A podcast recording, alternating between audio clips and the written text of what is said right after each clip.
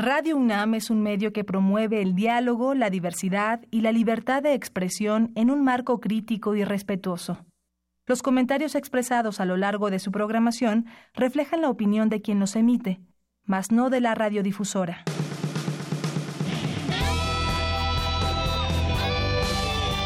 Prisma RU.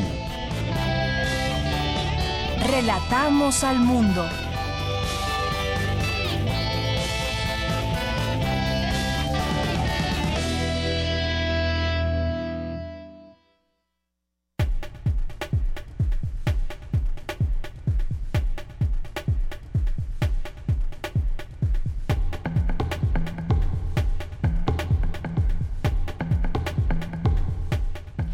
Tal? Muy buenas tardes. Sean todos ustedes bienvenidos a esta revista informativa Prisma RU. Le tendremos información universitaria, lo que ha pasado en las últimas horas en los distintos campus universitarios y platicaremos también de otros temas como este que tiene que ver con las universidades. Hoy dice el rector Enrique Graue que es inaceptable que haya universidades en riesgo por falta de presupuesto y es que pues se dio a conocer por parte por parte del subsecretario de Educación pública eh, Salvador Jara que pues no hay dinero para en algunas universidades y que tendrán que eh, pedir estos recursos o pedir alguna audiencia a los propios gobernadores. ¿Por qué estamos en esta situación? Nos gustaría también analizarlo. Vamos a platicar de ello. También está el tema del salario mínimo que será de 88 pesos con 4 centavos el próximo año y hay distintas reacciones al respecto. Muchos de los empresarios incluso señalan que es muy poco este incremento. El jefe de gobierno capitalino también dice lo mismo al respecto y habrá que también reflexionar en torno al tema de por qué también sigue habiendo tanta eh, tanto eh, trabajo informal. Lo vemos en las calles, lo vemos aquí en nuestra Ciudad de México y bueno, pues es parte también de lo que habrá que de discutirse y también el tema de la inflación cómo está ligado con el salario mínimo. Platicaremos también más adelante sobre este tema y platicaremos sobre el simposio internacional Diálogos Sentipensantes de Nuestra América. Es una convocatoria que más adelante tendremos la oportunidad de platicar con eh, la doctora Aralia Valdés, que es coordinadora de este simposio. Y también hoy miércoles tendremos nuestra mesa de análisis y debate. Platicaremos sobre la publicidad oficial.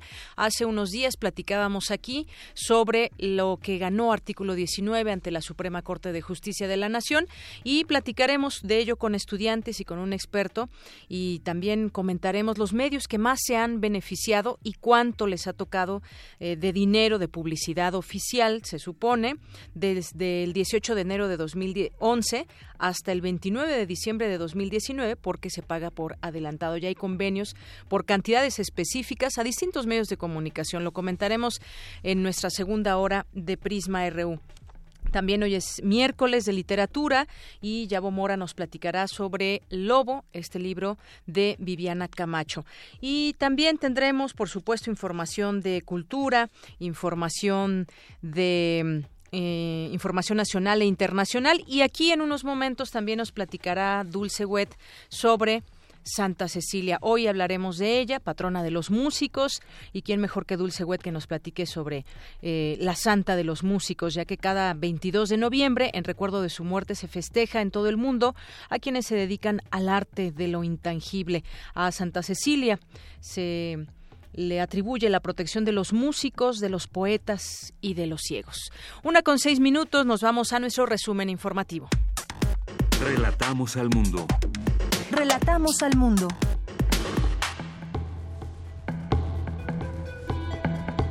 En este miércoles 22 de noviembre le relatamos al mundo desde la universidad que el rector de esta casa de estudios, Enrique Graue, planteó la creación de un fondo de contingencia a universidades públicas en crisis presupuestal. Más adelante mi compañero Jorge Díaz nos tendrá aquí los detalles. El Instituto de Investigaciones Estéticas de la UNAM celebró el convenio signado eh, para la catalogación de datos de la Catedral Metropolitana de la Ciudad de México. Mi compañera Cindy Pérez Ramírez estuvo ahí y nos tendrá toda la información. La UNAM presentó un par de lentes inteligentes para la generación de contenido educativo. En unos minutos, Dulce García nos tendrá la información. Por su parte, mi compañera Virginia Sánchez nos tendrá todos los detalles de la conferencia Nuestra democracia, la disputa en femenino. El barítono ruso Dmitry Horstovsky falleció en Londres a la edad de 55 años, víctima de cáncer cerebral. En los temas nacionales, el presidente de la Comisión Nacional de los Derechos Humanos, Luis Raúl González, exigió el pronto esclarecimiento del atentado en el que murió el ombudsman de Baja California Sur, Silvestre Latoba. Silvestre de la Toba y también ya hay un pronunciamiento de la UNAM al cual daremos lectura en unos momentos más. El colectivo Acción Ciudadana frente a la Pobreza denunció que el incremento al salario mínimo ni siquiera cubre el costo de la canasta básica para una persona, por lo que condena a los trabajadores a vivir en la pobreza. Académicos de la UNAM, la UAM y el ITAM, entre otras instituciones, realizan el acompañamiento a damnificados del multifamiliar de Tlalpan. El jefe delegacional en Cuauhtémoc, Ricardo Monreal, anunció que dejará su cargo en el mes de diciembre, previo a las elecciones de 2018. En más temas, el Instituto Nacional Electoral prevé ejercer su facultad de asunción para realizar los conteos rápidos eh, de los próximos comicios electorales de 2018. Tome sus precauciones por una marcha de integrantes del movimiento antorchista. La circulación fue cerrada en Paseo de la Reforma rumbo al centro histórico entre la Avenida de los Insurgentes y la Glorieta de Colón. En temas de economía, durante septiembre el valor de la producción de las empresas constructoras disminuyó 0.64%, luego de su alza de 0.18% en agosto. El gobierno de China busca que México le pague 600 millones de dólares por la cancelación del tren de alta velocidad México-Querétaro recordaremos que ya siempre no se hizo. Y en los temas internacionales, Ratko Miladic, conocido como el carnicero de Bosnia, fue sentenciado a cadena perpetua por la justicia internacional, que lo consideró culpable de crímenes de lesa humanidad y genocidio durante la guerra bosnia. El ex vicepresidente Emerson Mangawa fue designado oficialmente por el partido gobernante como presidente provisional de Zimbabue y jurará el cargo el próximo viernes 24. Hoy en la UNAM, ¿qué hacer y a dónde ir? Hoy es miércoles de cine y a propósito de la Revolución Mexicana, puedes disfrutar de un ciclo de cine en la Sala Julio Bracho del Centro Cultural Universitario. Proyectarán cintas como El Prisionero 13, El Compadre Mendoza y Vámonos con Pancho Villa del director Fernando de Fuentes. Checa la cartelera en cultura.unam.mx. Y si lo que te gusta es analizar el cine, otra opción es el Museo Universitario del Chopo. Esta tarde a las 17 horas proyectarán el filme Violines en el Cielo, del director japonés Yohiro Takita. Al finalizar será comentada por un especialista. La entrada es libre.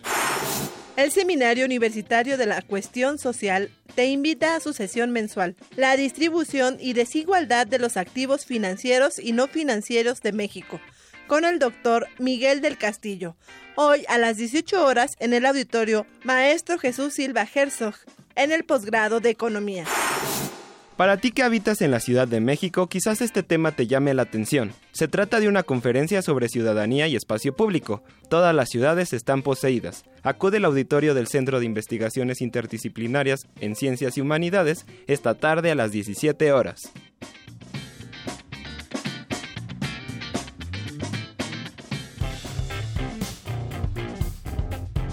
Campus RU. La una de la tarde con 11 minutos y vamos a entrar a la información del campus universitario. Mi compañero Jorge Díaz nos tiene información sobre los fondos de contingencias para las universidades públicas que deben agilizarse si no queremos que la educación superior pública desaparezca, es lo que dijo el rector de la UNAM, Enrique Graue, después de lo que se conoció a la situación de algunas universidades estatales. ¿Qué tal, Jorge? Muy buenas tardes. Deyanira, te saludo con gusto. Efectivamente, el rector de la UNAM calificó de inaceptable que existan universidades públicas en riesgo de subsistencia para el, el año 2018 debido a que presentan desequilibrios eh, presupuestales y porque los recursos eh, desviados a la educación superior son insuficientes. Por ello, es indispensable que existan eh, pues fondos de contingencia para salvaguardar la función de estas universidades, de estas instituciones necesarias para el futuro y la paz social en nuestro país. Eh, al participar en la eh, reunión número 38, aniversario 38 de la Asociación eh, Autónoma del Personal Académico de la UNAM, el rector dijo que o señaló que estas amenazas sobre la educación superior son preocupantes. Escuchemos. Estas situaciones de potencial quiebra financiera en algunas instituciones de educación superior tienen orígenes diversos que van desde el flujo tardío e insuficiente de recursos estatales o mala planeación financiera hasta acuerdos laborales indebidos que han impedido reformas estructurales necesarias para que ellas tengan un ejercicio presupuestal adecuado. Cualquiera que sea el caso, las universidades deben ser apoyadas y resolverse en forma definitiva las carencias financieras a que esas universidades están sujetas. Estamos conscientes del desequilibrio presupuestal que viven y ponen en riesgo la subsistencia de algunas universidades. Esto es inaceptable que suceda, debe de quedar claro. No podemos aceptar que las universidades públicas puedan llegar a cerrar. Los fondos de contingencia para salvaguardar su función son indispensables para el futuro del país y para la paz social de la nación. Y este reclamo de Yanira viene porque la Auditoría Superior de la Federación eh, detectó simulaciones, desvíos y asignaciones indebidas en algunas universidades. También el rector eh, pues eh, se reunió con eh, la misión de una misión de, universitarios esto es el premio al servicio social doctor Gustavo Vaz Prada 2017 donde señaló que el país necesita ser más justo y una misión de universitarios solamente será quien lo logre. Escuchemos nuevamente al rector. Fue un pacto, porque bien lo decía el doctor Germán Álvarez, es también una retribución al país por haberles ofrecido a ustedes la oportunidad de educarse para servir. Lo que celebramos aquí, en esta ceremonia, es el bien público, el conocimiento y la responsabilidad social que tenemos como universitarios. En el auditorio Raúl Fournier de la Facultad de Medicina, el rector de la UNAM expuso que el eh, conocimiento es un eh, bien público porque, como el saber, los jóvenes inciden a mejores oportunidades, se superan y triunfan en, eh, la vida con eh, un servicio al país y con ello la sociedad avanza. Esa es eh, la información que yo te tengo de Yanira. Un poco más tarde, lo que está sucediendo en el Centro Cultural Universitario, en este coloquio de la, los acosos a la civilización que pues se desarrolla y que durará hasta el día de mañana aquí en la Ciudad de México y posteriormente se trasladará a la Feria Internacional del Libro allá en Guadalajara. Por lo pronto, lo que yo tengo de Yanira. Muy bien, pues muchas gracias, Jorge, por la información. Gracias a ti. Muy buenas tardes. Pues sí, es que se conoció esto que informó la Secretaría de Educación Pública, que no cuenta con recursos adicionales para apoyar este año a las universidades públicas en cinco estados y que presentan problemas financieros. Lo dijo el subsecretario de Educación Superior, Salvador Jara, y aseguró que un buen número de las instituciones de educación superior que tienen problemas financieros no han tomado las medidas internas necesarias para poder resolver sus situaciones y evitar que la crisis financiera continúe creciendo. Sería muy interesante platicar con quienes están al frente de estas universidades, saber pues a detalle lo que ha sucedido en los últimos años. En algunos casos ni para la nómina ya da el presupuesto. Eh, es una noticia muy triste que da a conocer porque pues siempre lo que debe de haber y nunca debe faltar es presupuesto para la educación y bueno pues son estos estados de Michoacán, Morelos, Oaxaca, Nayarit y Zacatecas y eh, al menos estas cinco universidades públicas que se mantienen a la expectativa luego de que a finales de durante el mes pasado, los rectores de los, de los estados que acabo de mencionar pidieron al presidente una ampliación presupuestal de cuando menos cuatro mil millones de pesos para cubrir las nóminas de 26 mil empleados. Los rectores de estas universidades advirtieron que se declararían en insolvencia económica inmediata al no contar con los recursos para terminar el año. Esto pues nos hablaría de alguna manera de una poca coordinación quizás con las autoridades eh, más allá de la universidad, con las autoridades estatales y por supuesto federales.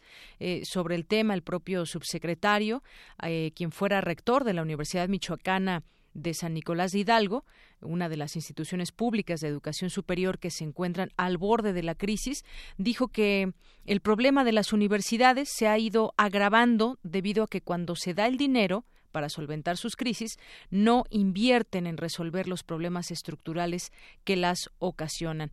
Pues se pueden dar muchas explicaciones. El caso es que está esta situación muy fea en las universidades porque no hay no hay dinero para mantenerlas y esto repercute directamente en la educación en estos estados.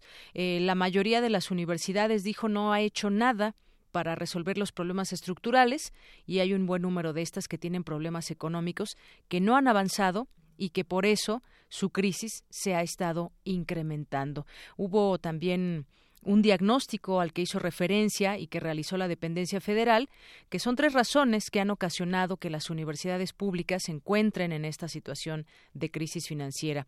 Eh, que no han contratado personal administrativo o académico sin tener el sustento financiero correspondiente, que tienen prestaciones no reconocidas, es decir, hacen pagos que no aparecen en el presupuesto de egresos del Estado y que tampoco fueron aprobadas por la Secretaría de Hacienda ni por la SEP.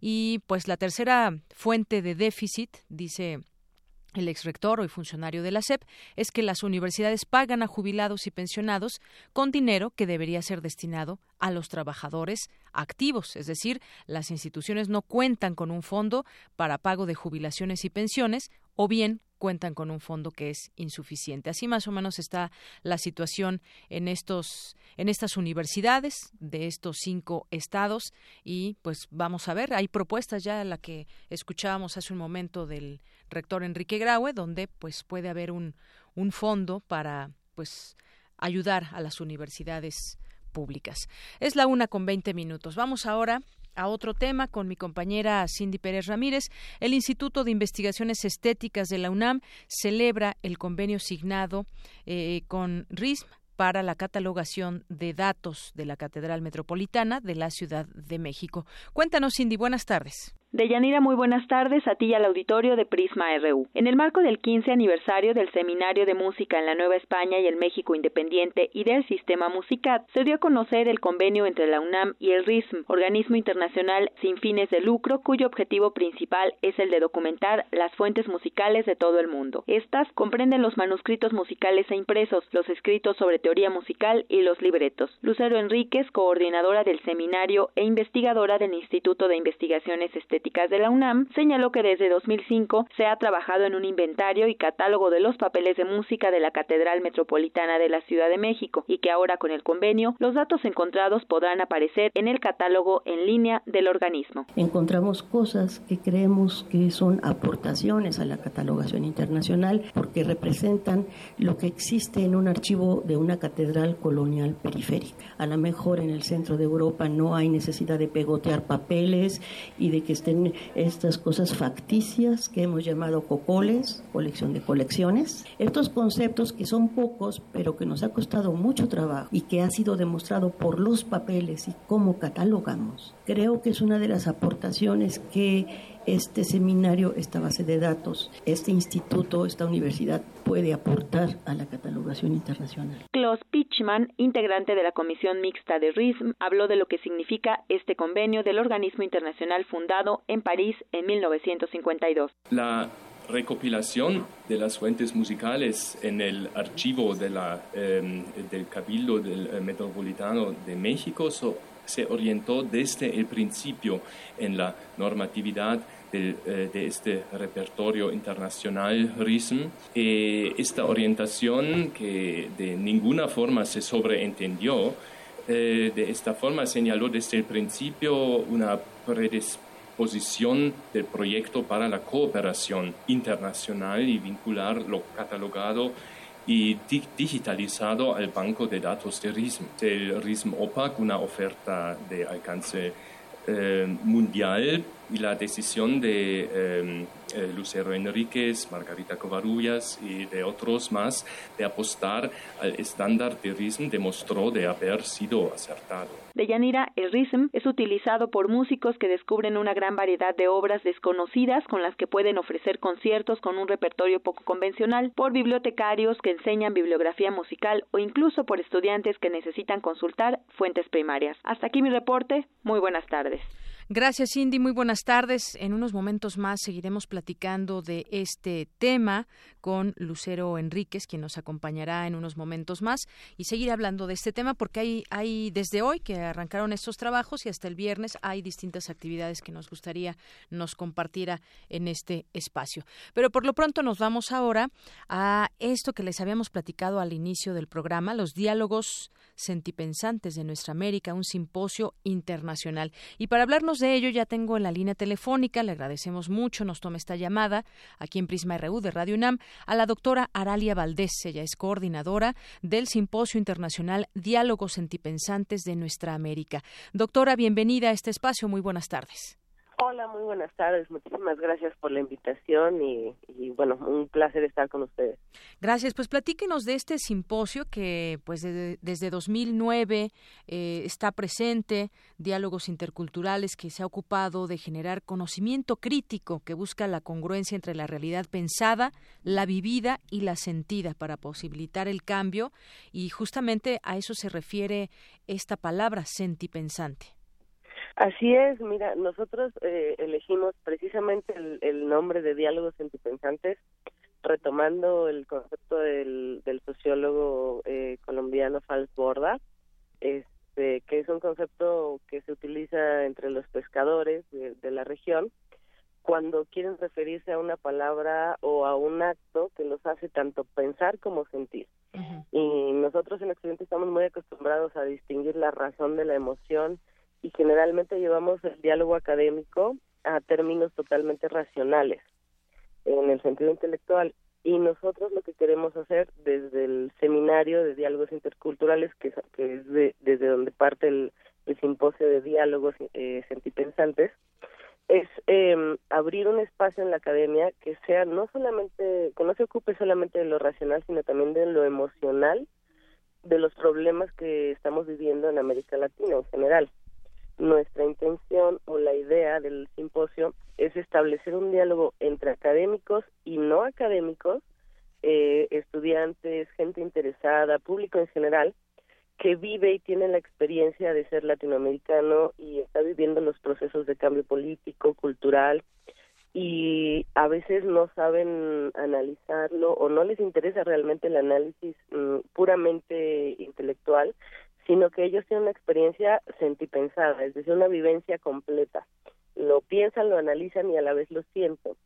Y ese es justo el objetivo de este simposio, acercar a la gente, más bien congregar gente que esté interesada en platicar desde lo emotivo y desde lo racional sobre la situación que estamos viviendo hoy en día en América Latina. Pues qué interesante, no solamente desde el aspecto racional, sino emotivo, como usted eh, bien plantea, porque esta palabra que quizás eh, algunos dirán, bueno, ¿qué significa esto de sentipensante? Ya nos explicaba usted de qué manera, de qué manera se relaciona el sentimiento con el pensamiento y que nos remite además a una de las más altas virtudes filosóficas, que es la congruencia entre la palabra y la acción. Nos convida a pensar lo que sentimos y a sentir lo que pensamos para lograr una construcción coherente de la realidad conjugando el pensamiento y la acción. Ahora bien, este este simposio internacional ya tiene fecha de arranque, que es el lunes 27 de noviembre. ¿Qué podemos encontrar eh, como parte del programa del simposio, doctora?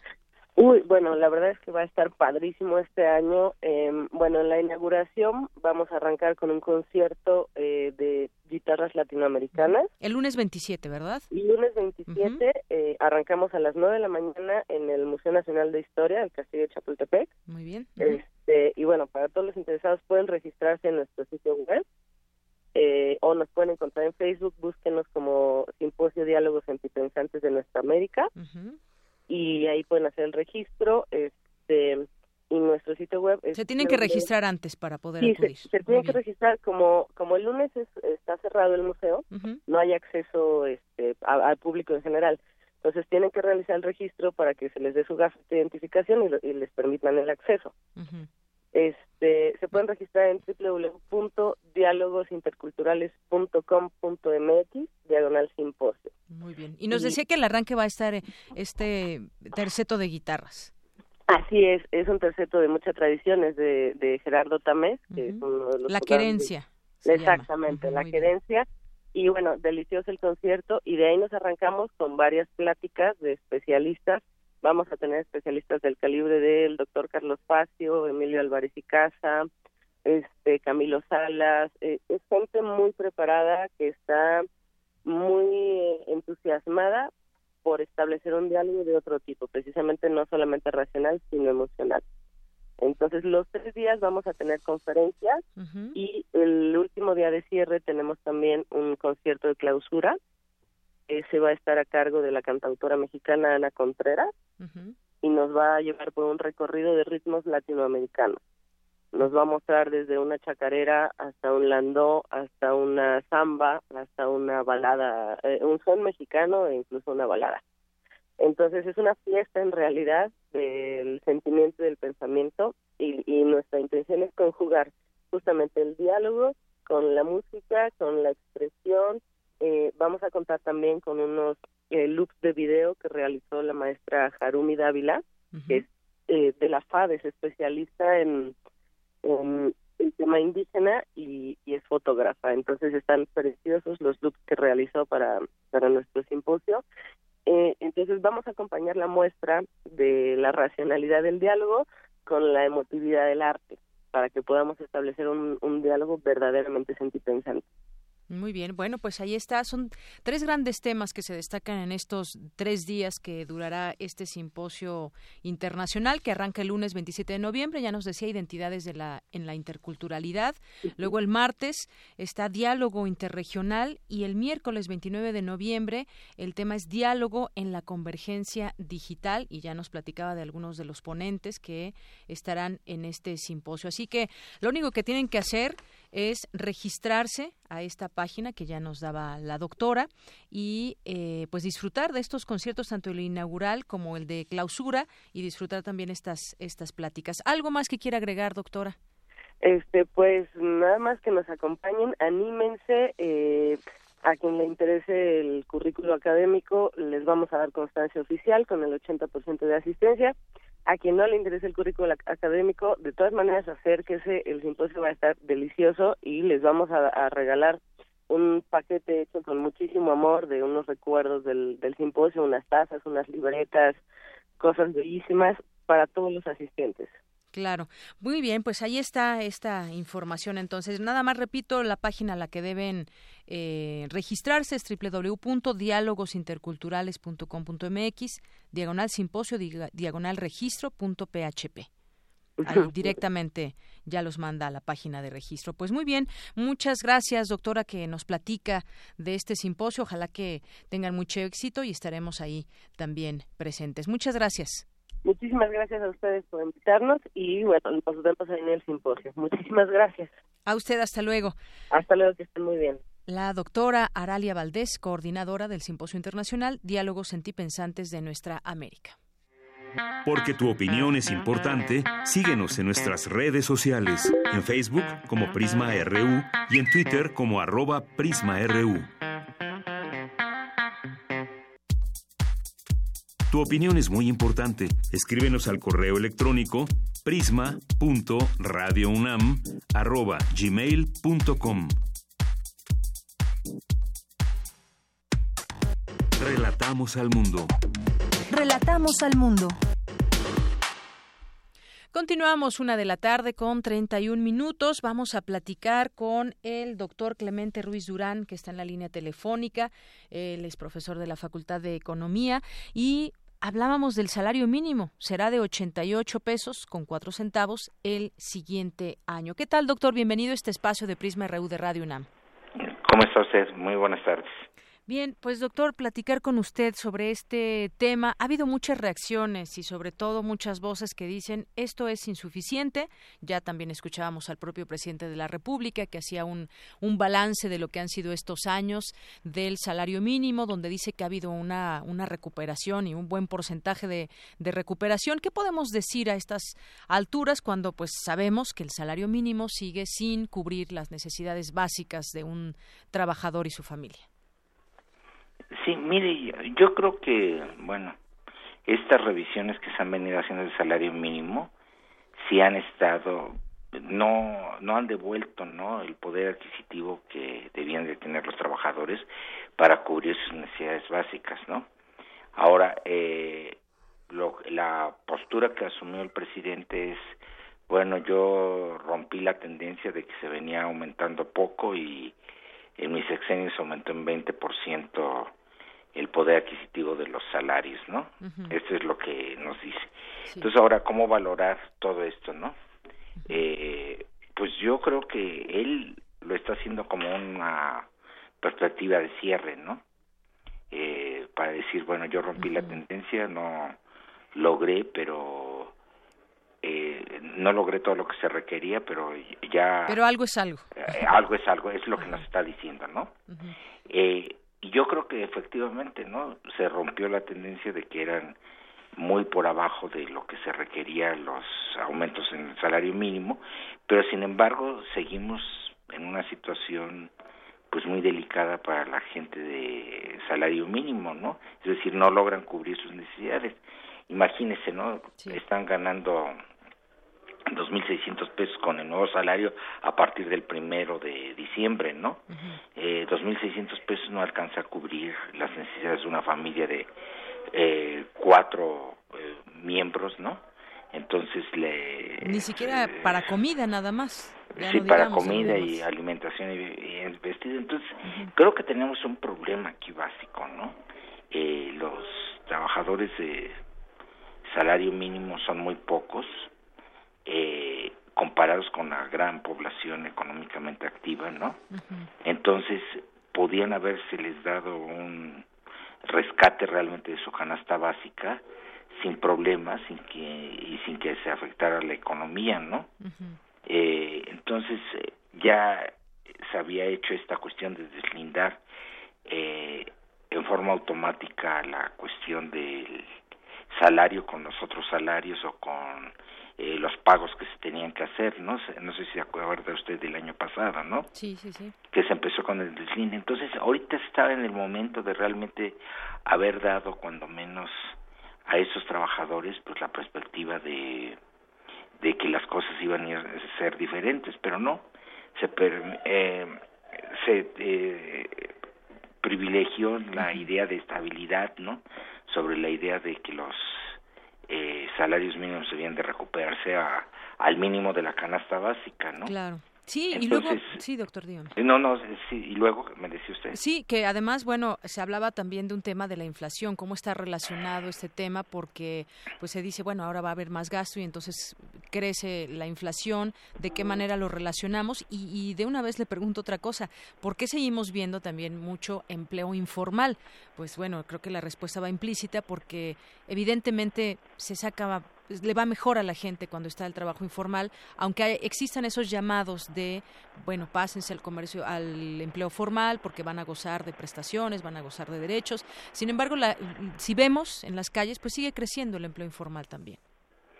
Sí, mire, nosotros hicimos una encuesta entre los vagoneros famosos del metro Sí. y la gente, eh, entonces les preguntábamos, bueno, ¿y por qué están ustedes aquí no trabajando? Dice, mire, si no- un salario mínimo no nos alcanza, dice, aquí ganamos cuatro mil pesos al día, Al día. al día. No, no, no, no, no, al mes, al mes, perdón. Sí, yo dije, bueno, pues todo mundo que lo escuche va a querer ser vagonero, doctor. Vagonero. No, cuatro mil pesos al mes, ¿no? Sí, Entonces sí. dice, eh, con esto nos alcanza para vivir, eh, con lo otro no nos alcanza. Entonces, eh, bajo esa perspectiva, ¿no? Lo que eh, tenemos es que generar empleos de alta calidad, ¿no? Que puedan finalmente acceder a realmente a las necesidades, a cubrir sus necesidades básicas, ¿no? Claro. Entonces, aquí el nivel salarial está llevando a la gente a la informalidad, ¿no?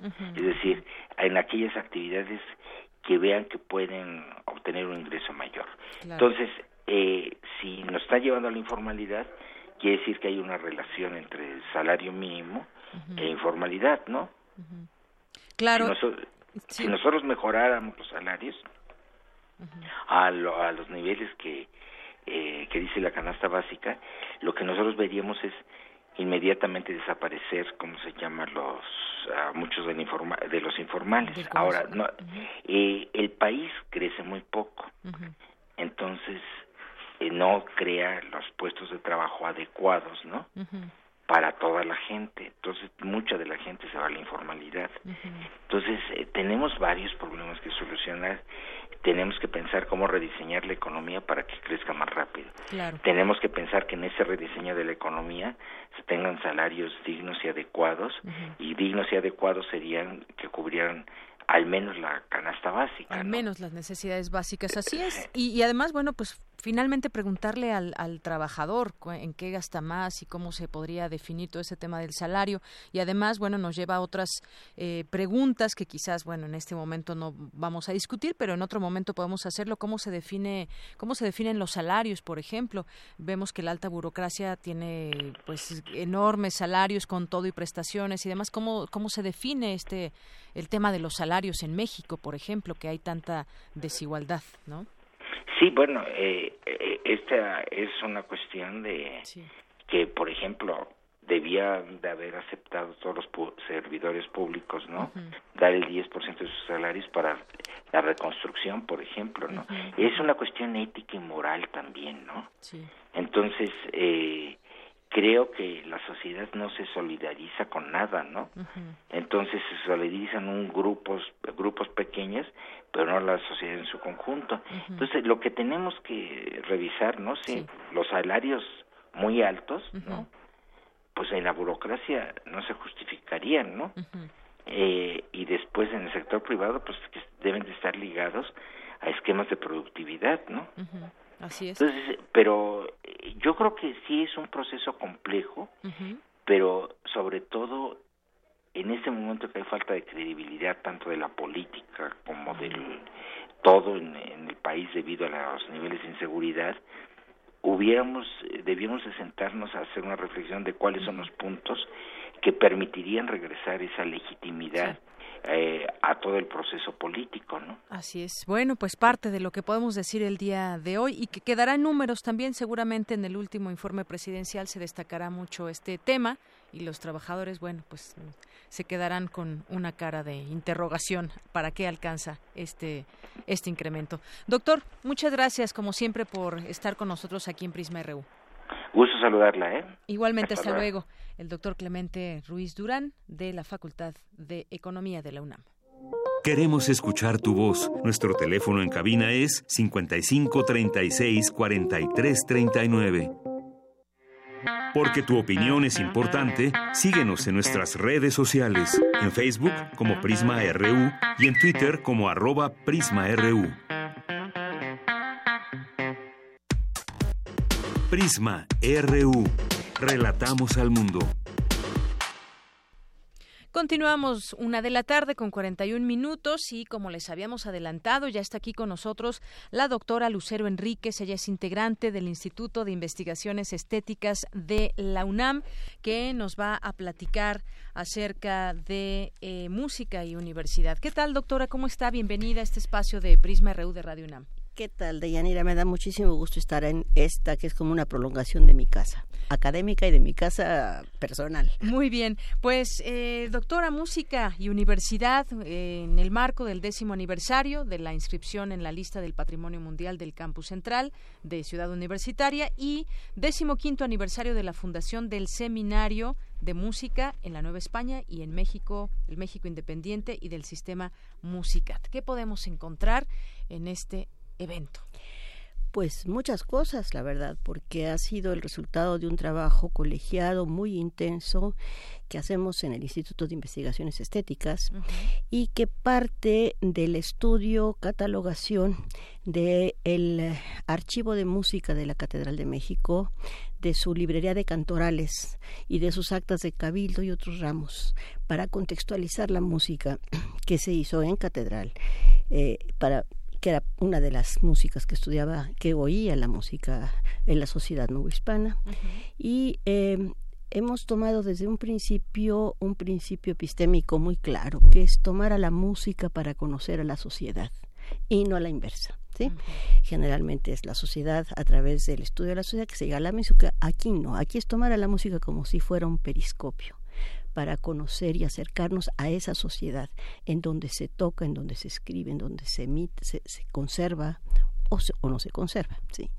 Entonces esto nos llevó a crear una base de datos que se ha convertido en un sistema muy complejo, en donde la tecnología, el proyecto mismo, la materia de estudio nos ha empujado a la tecnología de tal manera que hoy somos una red internacional con colegas en Chicago, con colegas en Brasil, con colegas en España, con colegas en Mérida, en Oaxaca, en Durango, eh, en Morelia, en donde están contenidos eh, fragmentos de las actas de Cabildo que hablan de estas prácticas musicales que están cuidadosamente transcritos, respetuosamente transcritos con un protocolo bastante severo, y donde están catalogados los papeles de música, que así le llamamos a las partituras, por decir algo, que hoy justamente en la mañana se firmó el convenio entre UNAM Estéticas y la eh, Red Internacional de Manuscritos Musicales Mundiales el RISM, exactamente. Y entonces esto, eh, hace 15 años nos iniciamos, nacimos. Y entonces ahora vamos a hacer un festejo como de rancho, como de muchos días. Empezamos ayer con un taller de interpretación de música galante y seguimos hoy en la mañana hubo conferencias, hubo la inauguración del convenio del RISM y en la tarde tenemos concierto en la catedral, Mañana hay otro taller en el anfiteatro Simón Bolívar y en la noche concierto en Simón Bolívar y el viernes tenemos un coloquio de todo el día, la presentación de nuestras ocho publicaciones y el concierto en Salanesa. Así es, estuvo usted hoy en esta eh, bienvenida que el día de hoy arranca, bueno, desde ayer con ese taller que nos dice y que lleva a cabo el Instituto de Investigaciones Estéticas. Eh, me gustaría también que nos platique un poco de qué vamos a tener el día de hoy. Ya terminaron las actividades, ¿no? hasta las de 8 a 10 tendremos también un concierto ahí en la Catedral Metropolitana que nos comentaba, pero mañana hay más actividades. Sí, mañana y a también. Exacto. Mañana hay otra vez conferencias. Hay tres conferencias, eh, dos presenciales y una por no, una presencial y dos por Skype con un colega de Brasil y otro colega de España. Y el presencial está el doctor aquí Klaus Pichman de la Universidad de Mainz. Y en la noche tenemos el concierto en San Ildefonso. Y me gustaría hablar un poquito del concierto y del programa. Adelante. Es un programa conmemorativo. El mismo programa se repite en las tres sedes y es un programa estrechamente vinculado con la universidad. No crea que es una cosa demagogia decir música y universidad. Es que desde que se fundó la Real y Pontificia Universidad hizo uso de la música que hacían los músicos de catedral y celebraba sus fiestas, aunque hoy no lo creamos, cantaban a, su patrona, que por cierto es Santa Cecilia, pero no era su patrona, ¿sí? Cantaban los exámenes de oposición, cuando triunfaban, usaban los músicos de catedral. Entonces, música y universidad estuvieron intrínsecamente ligadas porque además muchos de sus rectores y profesores eran miembros del cabildo de catedral. ¿sí?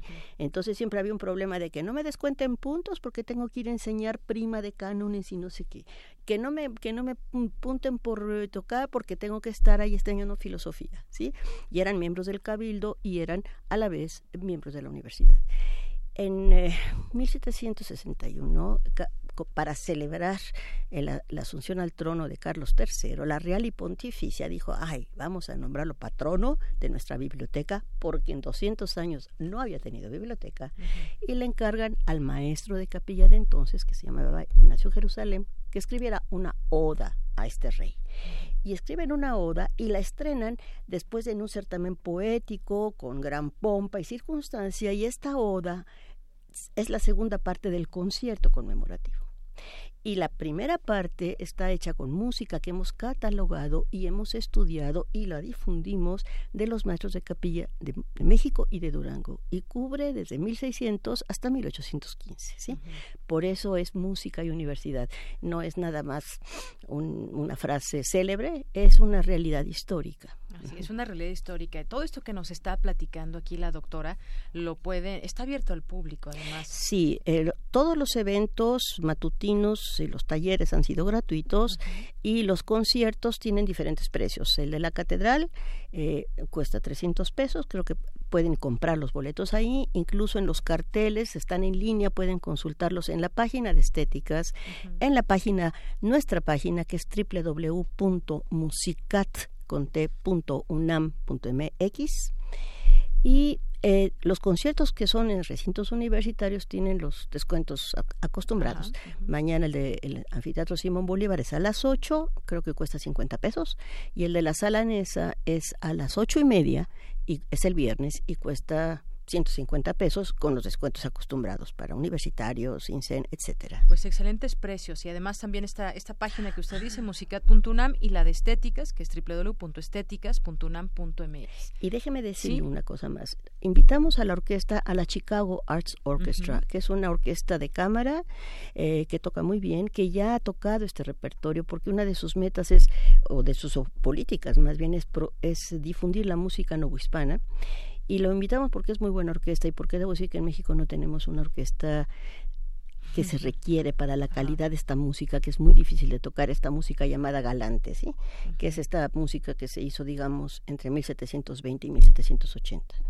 Y va también el coro Meros Glorie, que canta no, polifonía con, digamos, canto gregoriano, como se hacía entonces en las catedrales.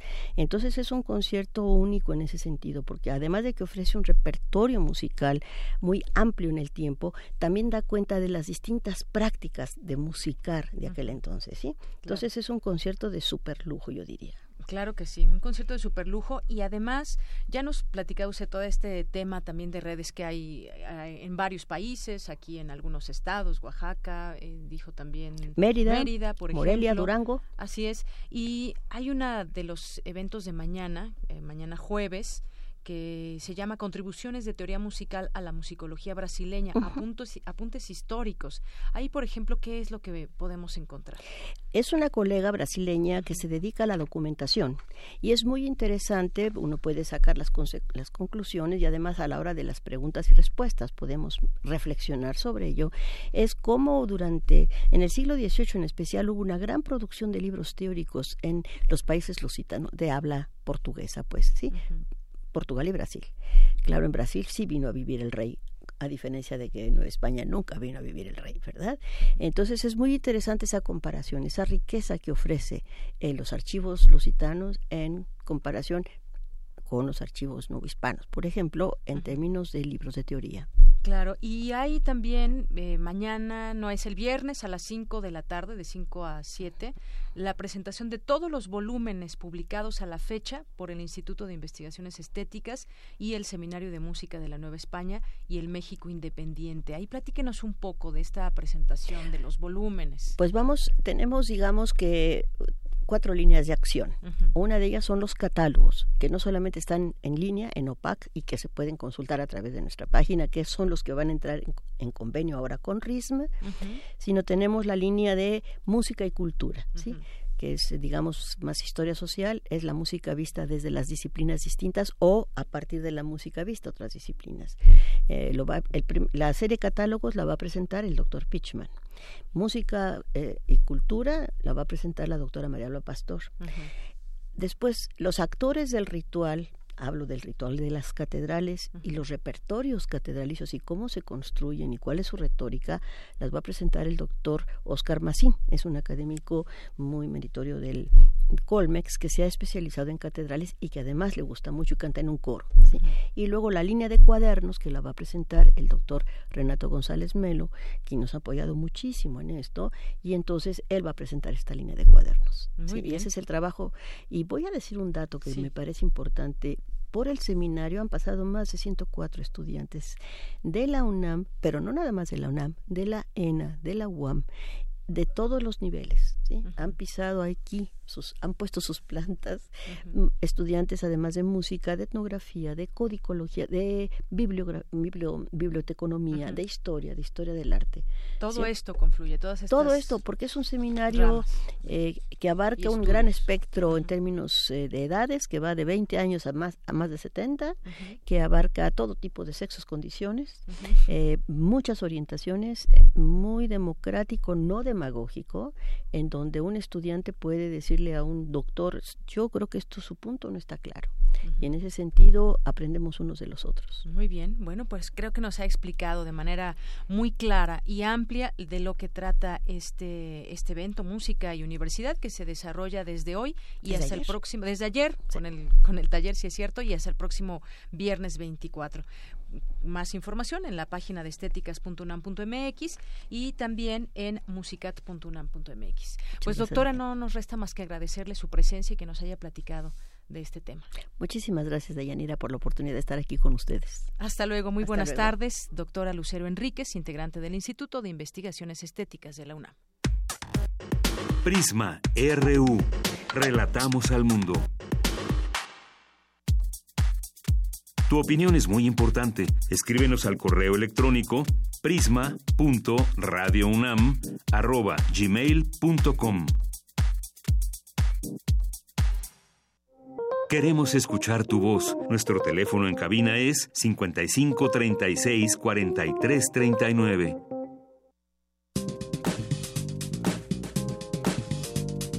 Cultura RU. Vámonos rápidamente a la cultura con Tamara Quiroz. Tamara, muy buenas tardes. Deyanira, te saludo con mucho gusto también el auditorio que, que nos acompaña este miércoles 22 de noviembre. A esta hora seguramente muchos ya están comiendo, otros tantos están esperando nada más la, la hora de salir a comer o muchos más han de estar cocinando. Sí, sí, sí, seguramente es la hora donde si vamos por los lugares donde se va a comer a los restaurantes y por aquí cerca, pues ya están todos en gran actividad. Así es, de, de Yanira, y es que la cocina es un arte hablar de la, de la cocina es un arte porque a pesar de que, por ejemplo, la tía Marta haga el mole con la receta de la abuela, sabe diferente. ¿No te ha pasado? Sí, por supuesto, es, es todo un arte saber y qué los ingredientes secretos, por eso hay las recetas secretas, ¿no? Que te envuelven el, el paladar de muchas maneras. Y como dirían eh, coloquialmente, eh, lo que pasa es que es la mano ese, ese sazón que nos caracteriza. Hasta el carácter dicen que influyen cuando se hacen, por ejemplo, tamalitos y algunas otras cosas. Además, no cualquiera se mete a la cocina a realizar estas recetas tradicionales, las cuales son todo un ritual de verdad. Quien sepa de cocina sabe que es un ritual, sabe que debe de estar en un modo zen para cocinar, como bien lo dices, no cualquiera puede amasar la misma masa de los tamales, por ejemplo. Les comento que con el lema La comida también se lee, la Dirección General de Culturas Populares, Indígenas y Urbanas presenta la tercera feria del libro de cocina tradicional y platicamos con Luis Luis Castrejón, él es director de Desarrollo Regional y Municipal de la Dirección General de Culturas Populares, Indígenas y Urbanas, quien nos habló de los objetivos de esta feria. Escuchemos. Esta feria tiene como propósito dar a conocer lo que en materia de cocina tradicional se ha realizado por distintas vías, por la investigación para indagar, documentar sobre todos los procesos que se realizan en torno a la cocina tradicional. Por otra parte, se congrega sobre todo la participación de casas editoriales que dedican un tema de la cocina. Unimos alrededor de 27 editoriales y es muy importante señalarlo porque podemos no solamente contar con tipos de recetarios o publicaciones sobre recetas que hay en nuestro país, sino también nos permite conocer sobre todo lo que en materia de investigación se realiza. Deyanira Auditorio, eh, la Feria del Libro de Cocina Tradicional, FLICO por sus siglas, también se convertirá en un foro de análisis durante las presentaciones editoriales para dar cuenta de las nuevas tendencias gastronómicas que tienen como referente la tradición culinaria de los pueblos originarios y también lo importante que es mantener esa esencia. Entre las actividades que se que ofrecen en esta feria se encuentran 19 presentaciones de libros, conciertos de música y una expoventa de productos de alimentos y utensilios de cocina tradicionales como molcajetes, molinillos, morteros, metales y otros instrumentos que en varias regiones del país guardan un significado muy especial. Algo que a mí me llamó mucho la atención de esta feria es que los investigadores, eh, los especialistas, los cocineros y portadores de saberes culinarios tradicionales abordarán en las presentaciones el sistema de códigos de símbolos y prácticas alrededor de la cocina de nuestro país. Por ejemplo, en algunas recetas, si la planta, flor o animal no se corta, raspa o mata a cierta hora del día o estación del año, la bebida o guiso no sabrá igual. Lo mismo si el orden de los ingredientes se altera al momento de prepararlo. Y es que, eh, bueno, la cocina es un arte, ya lo habíamos dicho. Por ejemplo, el chile chipotle, antes de ser chipotle, fue jalapeño, el pasilla fue chilaca y así, con varios chiles que pasan por procesos diferentes como alinearlos o dejarlos secar. ¿Cómo ves, Pues muy bien, porque además, pues la, aunque suene raro, pero sí debe ser la comida hecha a mano. Y me refiero a que, pues muchas veces ya hay productos que ya están hechos, pero hecha a mano sabe mucho mejor. Esto que platicas, esta delicadeza y detalles de que si lo cortas tal planta una hora o si lo raspas, en fin, yo creo que y además hay muchas películas que nos como agua para el chocolate, por ejemplo. Por ejemplo, cuando llora, cuando está perdiendo la cebolla. Claro, claro. y en la boda todos lloran. Así es. Sí, y de hecho eh, eh, decía al principio que es un ritual porque desde ir al mercado y escoger los ingredientes para realizar algún guiso tiene su chiste. Muchos de nuestros radioescuchas eh, cocinan, por ejemplo, Ike Tecuani siempre nos manda fotos de, de lo que está cocinando. A lo mejor ahorita ya terminó, no sé, ahí que nos manda un mensaje. También Magda luego nos Aunque solo nos traiga postres, pero bueno. Ah, no, no es cierto, ya recordé algo, si no se enoja. Ah, ok. Eh, Magda también luego nos manda eh, fotos de lo que está cocinando. Y eso es, es muy rico, ¿no? Que nos antojen, que nos compartan lo que están haciendo, qué van a comer, cómo lo preparan. Y bueno, la tercera feria del libro de cocina tradicional se llevará a cabo del 23 al 26 de noviembre en el Museo Nacional de Culturas Populares, ubicado en Avenida Hidalgo número 289 en la Colonia del Carmen, allá en el centro de Coyoacán. Y para finalizar tenemos cinco pases dobles, ya cambiando de tema, para que vayan al estreno de la obra Después de Babel, Reconstruyendo Comunidad, una creación del colectivo Teatro Sin Paredes, una obra dirigida por David Salmon, que ya ha estado aquí con nosotros muchas veces, y que nos presenta seis historias al mismo tiempo, seis historias al mismo tiempo, que al final reúne a los actores y al público para decidir el desenlace. Se van a ir a los primeros cinco que nos llamen al 55 36 43 39. Va de nuevo el teléfono 55 36 43 39. Mañana es el estreno, ahorita les contestamos y les decimos cómo va a estar la dinámica para que obtengan esos pases dobles. Por hoy me despido y les deseo una excelente tarde. También para ti, Tamara, muchas gracias. Mientras tanto, nosotros nos damos un corte y volvemos. Relatamos al mundo. Relatamos al mundo. De las vistas de Salvador Toscano a la época de oro. Del celular a, la era digital. Filmoteca UNAM. Sala de exposiciones, acervo y restauración, cine en línea, talleres, hemeroteca. Circuito Mario de la Cueva, frente a la Facultad de Ciencias Políticas y Sociales. Entra a www.filmoteca.unam.mx. En Facebook y Twitter somos Filmoteca UNAM. Ahí encontrarás la oferta visual que tenemos para ti. Filmoteca UNAM. A bordo de la nave de la Resistencia existe una habitación que nunca se abre. Excepto la última hora del último día de la semana. Ahí vamos a reírnos del mundo, a demoler los muros con canciones, a bailar en la posición que queramos. Todos eligen la música. Todos la disfrutan. Todos la bailan. El Buscapiés. Tú eres el alma de esta fiesta. Viernes, 22 horas. Por el 96.1 de FM. Radio UNAM.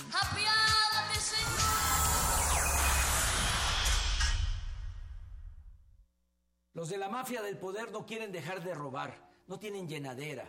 Por eso andan asustando diciendo que somos populistas o nos comparan con Maduro o con Trump. Mándalos por un tubo, no tengas miedo. El cambio va a ser ordenado y pacífico. Llevamos años luchando y no se ha roto un vidrio. Ten confianza. Lo único que queremos es acabar con la corrupción, que haya trabajo, que haya seguridad y bienestar para todos. Morena, la esperanza de México. La exposición Carlos Ginsburg reúne sus más representativas e icónicas obras basadas en fotografías, donde cuestiona la figura del artista global, la estética del turismo o la experiencia del lugar como un espacio para la experimentación conceptual. La creación de Carlos Ginsburg suele involucrar el performance y comienza en el dominio privado, la casa, el espacio íntimo, para apropiarse luego del espacio público. La muestra Carlos Ginsburg se puede visitar en el Museo de Arte Carrillo Gil.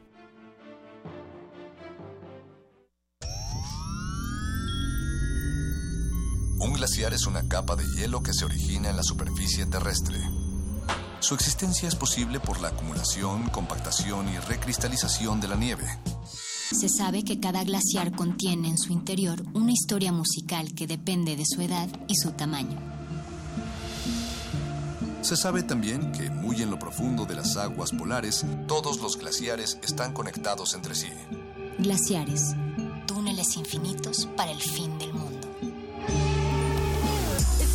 Jueves, 22 horas, por el 96.1 de FM, Radio UNAM. Ballets de todos los tiempos. Música medieval, barroca, moderna. Los sonidos que hacen mover al cuerpo en un solo programa. Diáspora de la danza, lunes a viernes a las 6.40 de la mañana y su retransmisión a las 3 de la tarde. Por el 96.1 de FM. Radio UNAM.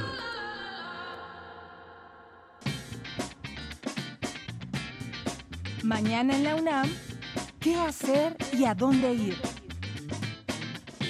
La Facultad de Ciencias Políticas y Sociales espera que asistas a la conferencia Libertad de Expresión y Derecho a la Información en América Latina, con Guillermo Mastrini, Raúl Trejo del Arbre y Beatriz Solís, a las 9 horas en el auditorio Pablo González Casanova. Pero quédate por ahí porque más tarde habrá una mesa redonda sobre el derecho parlamentario en Europa y América Latina. Para ti que estás estudiando psicología, la facultad de esta disciplina prepara la conferencia Intervenciones puntuales en situaciones de crisis con pacientes traumatizados, apoyadas en la teoría de René Caes. Mañana a las 10 horas en el auditorio doctora Silvia Macotela. La Dirección General de Divulgación de la Ciencia te invita a la presentación del libro El reto ante la pérdida de visión, de Angélica Lenz Tiemann, a las 13 horas en el Museo de la Luz. La práctica profesional en geografía aplicada para la gestión de territorio desde la política costarricense es el nombre de una conferencia que se llevará a cabo en el Instituto de Geografía, mañana a las 12 horas en el aula H313 en la unidad de posgrados. Queremos escuchar tu voz. Nuestro teléfono en cabina es 55 36 43 39. Continuamos y aquí en el 96.1 de FM y en www.radio.unam.mx. Qué gusto que nos acompañen a través de esta frecuencia y a través de Internet y también que se hagan presentes con sus, eh, sus llamados, sus tweets. Aquí estamos atentos para escucharles y aquí en Twitter nos escriben algunas eh, personas, algunos de nuestros radioescuchas, el Sarco Iquetecuani, que pues ya, ya aquí sabía que iba a reclamar un poco sobre el tema culinario del que hablaba Tamara hace unos momentos. Y bueno, eh, también dice que la tía Marta hace el mole y que, bueno, aquí algunas cosas que nos, que nos dice que no, no se pueden leer al público. Eh, mandamos muchos saludos a Chamán Pelmazo, a la Casa Universitaria del Libro también, a UNAM Global, por supuesto, que compartimos también muchas, muchas cosas y, e información también, y esta plataforma importante, a un clic de la información.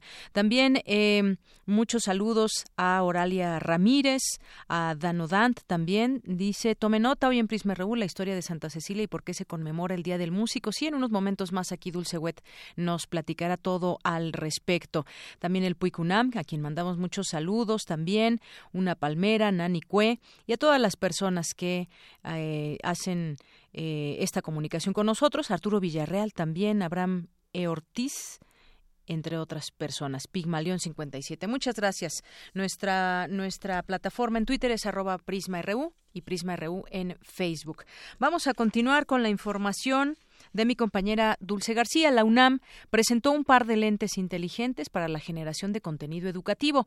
Cuéntanos, Dulce, buenas tardes. Deyanira, muy buenas tardes a ti al auditorio de Prisma RU. UNAM Mobile es una de las principales desarrolladoras mexicanas de APP para teléfonos inteligentes. Este centro de investigación y producción tecnológica se ubica en el Laboratorio de Desarrollo de Aplicaciones Inalámbricas y Web de la Facultad de Ingeniería de la UNAM. Es un fuerte competidor en el mercado de tecnología móvil de América Latina y es un aliado de firmas como Telcel, Qualcomm, Google, Nokia, Microsoft, BlackBerry y Apple. Una Mobile inició sus actividades en 2011 y ha cumplido ya la edad suficiente para desarrollar innovadores gadgets. Tal es el caso de los lentes inteligentes para la generación de contenido educativo que hoy presentó parte del equipo que integra esta institución universitaria. Estos lentes graban, por ejemplo, las explicaciones de algún problema matemático y automáticamente suben el contenido a sitios web como YouTube, lo que agiliza la publicación de la información. Así lo explicó el ingeniero Alejandro García, coordinador general de UNAM Mobile. Los productores de contenido en YouTube, llamados youtubers, llevan más tiempo subiendo videos educativos a Internet. En un historial de 5, 6, 7 años, han logrado subir 500 videos en su portal. Nosotros lo que queremos es que con estos lentes de bajo costo podamos tener 500 videos, no en 8 años, en un día. De Yanira, como comentó el académico de la UNAM, la cantidad de información que se podrá compartir será muchísimo mayor que la que se comparte actualmente. Por el momento, el gadget solo graba videos de un minuto para que sea más rápida la publicación en Internet. Además, estará en un principio al alcance solo de los alumnos universitarios, porque el objetivo principal es el de auxiliar a la educación. Sin embargo, en un futuro no muy lejano podría ampliar su mercado. Cabe destacar que sus creadores pretenden que el costo de estos lentes no rebase los 300 pesos. Escuchemos. Los primeros usuarios de estos lentes inteligentes serán justamente los estudiantes de la UNAM.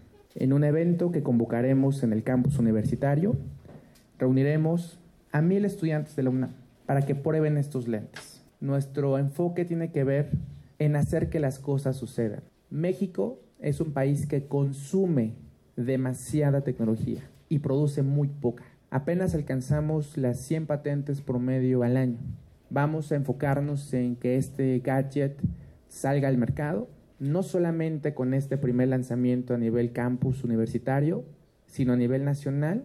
Y si logramos que sea un gadget de bajo costo como lo estamos trabajando, pueda ser repartido en cualquier lugar para que sea el estándar de la creación de conocimiento. De Yanira Auditorio de Prisma RU, se cree que estos lentes más adelante podrían auxiliar a los medios de comunicación, así como a las labores de auxilio y rescate. Los lentes están equipados con una pequeña tarjeta en la que están los botones encargados de poner en marcha las funciones. Asimismo, tienen un centro de carga y una batería independientes de larga duración y tienen también una conectividad Wi-Fi. Es el reporte de Yanira. Muy buenas tardes.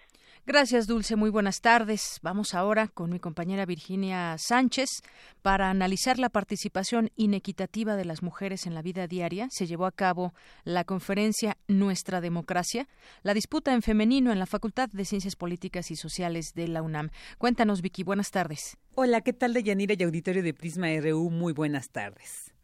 Para plantear y materializar otros caminos posibles para alcanzar una verdadera democracia, es necesario la feminización de la política que por un lado tiene que ver con el análisis del movimiento feminista y por otro, establecer los cambios necesarios para transformar el modelo de intervención y participación con una intrínseca visión patriarcal por uno donde se integre de manera equitativa la participación de las mujeres y que a su vez genere más feminismo en la forma de ejercer el poder. Así lo señaló Rita Maestre, portavoz del Ayuntamiento de Madrid e integrante del partido Podemos, durante su participación en la conferencia Nuestra Democracia, la disputa en femenino, que se llevó a cabo en la Facultad de Ciencias Políticas y Sociales la participación de las mujeres en la política hasta ahora no ha sido igual o no ha provocado, digamos, más feminismo. Es decir, puede haber mujeres en política, pero no necesariamente conlleva un cambio a mejor en cuanto a la situación de las mujeres. ¿no? Y entonces hay que pensar qué podemos hacer además de estar allí, además de estar presencialmente. En España hay una ley de igualdad que pone unas cuotas eh, muy claras para la participación institucional y en otro tipo de espacios también. Yo estoy, por supuesto, muy a favor de esa ley, pero hace falta más cosas, porque solo la ley lo que había provocado es que, bueno, pues haya grandes políticas de derechas, pero las políticas de derechas pues siguen siendo señoras que son de derechas y que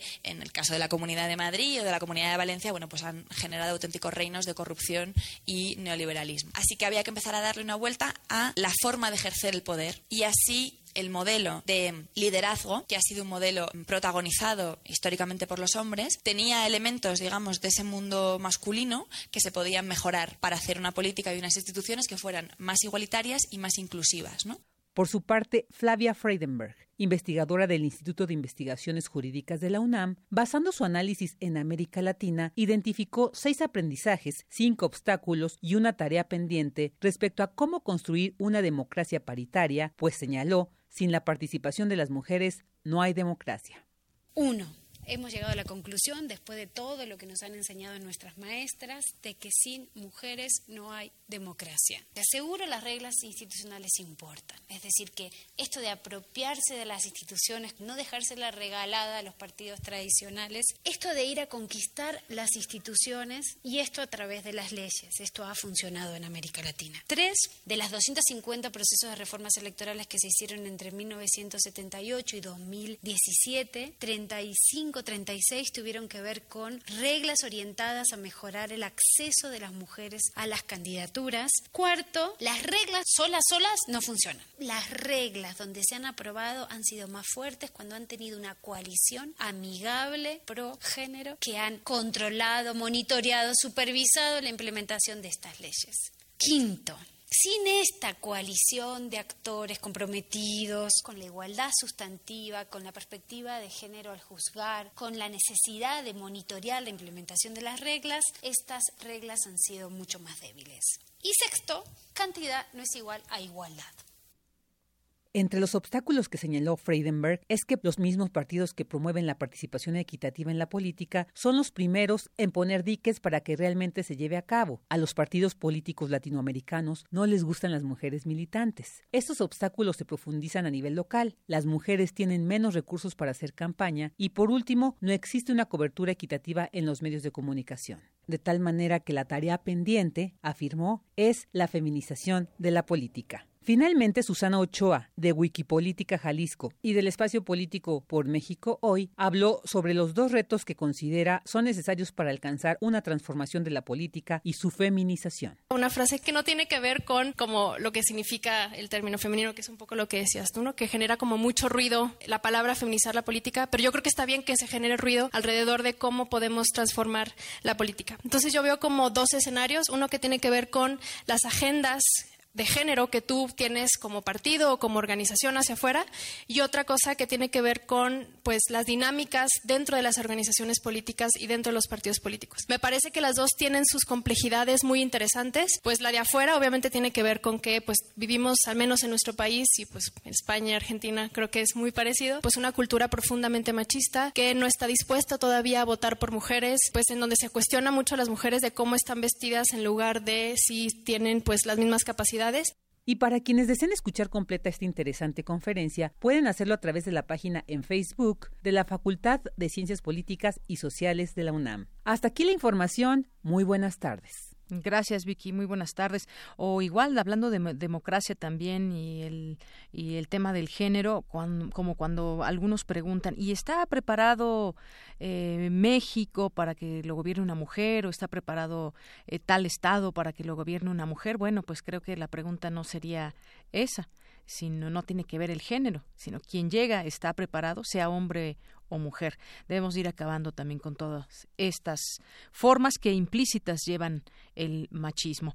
Bien, vamos a continuar ahora con nuestra compañera Dulce Wet, porque cada 22 de noviembre se festeja en todo el mundo a quienes se dedican a hacer música.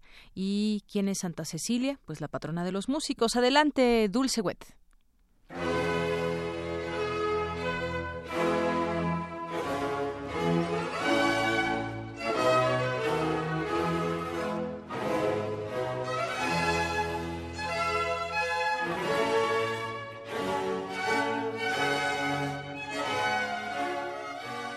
Hoy, 22 de noviembre, se celebra el Día de los Músicos, Poetas y Ciegos en honor de Santa Cecilia, la mártir, que en el siglo III o IV, no se sabe exactamente, fue torturada largamente de diferentes formas, quien durante toda su lenta agonía cantó y declamó. Cecilia de Roma, mejor conocida como Santa Cecilia, a pesar de ser una de las santas más populares de todos los tiempos, es muy poco lo que se conoce sobre ella. Se cree que nació en Roma, en el seno de una ilustre familia, y que fue casada contra su voluntad con un joven pagano llamado Valerio. Cecilia logró que su marido respetara su virginidad y se convirtiera al cristianismo. Valerio fue bautizado por el Papa Urbano y junto con su hermano Tiburcio, también convertido, dio sepelio a los mártires de la persecución del turco Almaquio. Denunciados por esta práctica, ambos hermanos fueron decapitados. Cecilia fue también denunciada y condenada a ser arrojada al fuego de las termas de su propia casa, pero después de eso salió ilesa. Otras torturas fueron terribles, pero la santa sobrevivía cantando y declamando milagrosamente.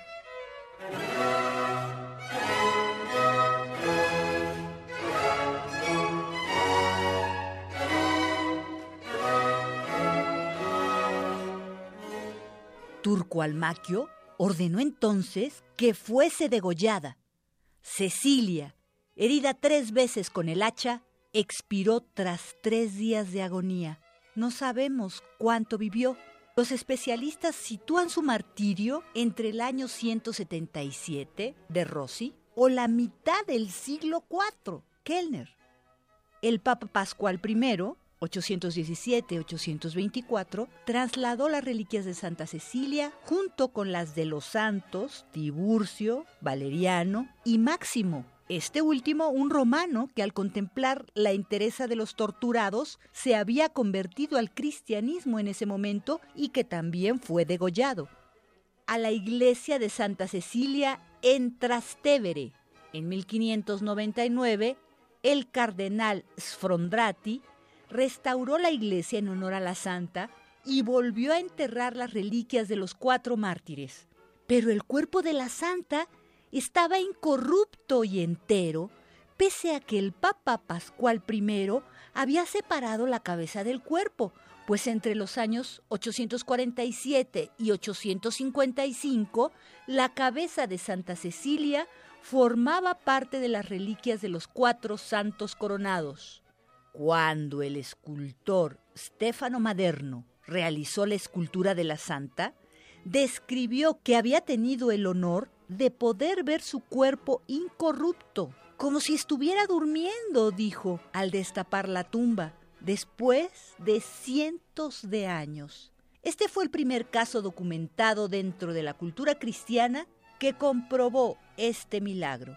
Después de varios centenares de años, en 1594, el Papa Gregorio XIII la canonizó, asociando su nombre con el arte musical. A partir del siglo XV, Santa Cecilia fue retratada por los artistas tocando algún instrumento, como el órgano, uno de los instrumentos más antiguos nacido en el siglo IV, por estar asociado a la armonía en el cristianismo, un clavicémbalo o un laúd ya que se sabía que durante todo su largo martirio y hasta la muerte de la santa, ésta nunca dejó de cantar. Y esto consta en la documentación del acta de su martirio.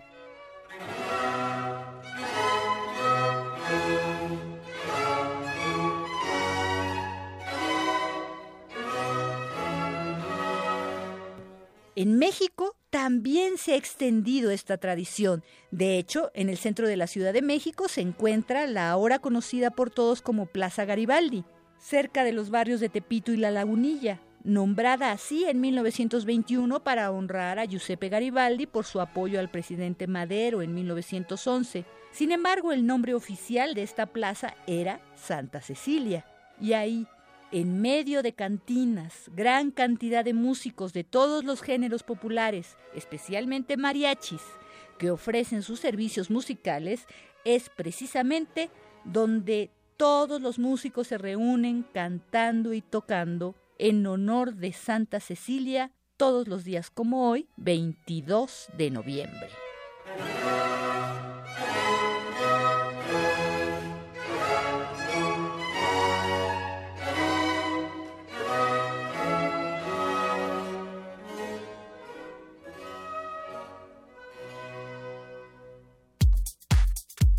Prisma RU. Relatamos al mundo. Queremos escuchar tu voz. Nuestro teléfono en cabina es 55 36 43 39. Porque tu opinión es importante, síguenos en nuestras redes sociales, en Facebook como Prisma RU y en Twitter como arroba PrismaRU.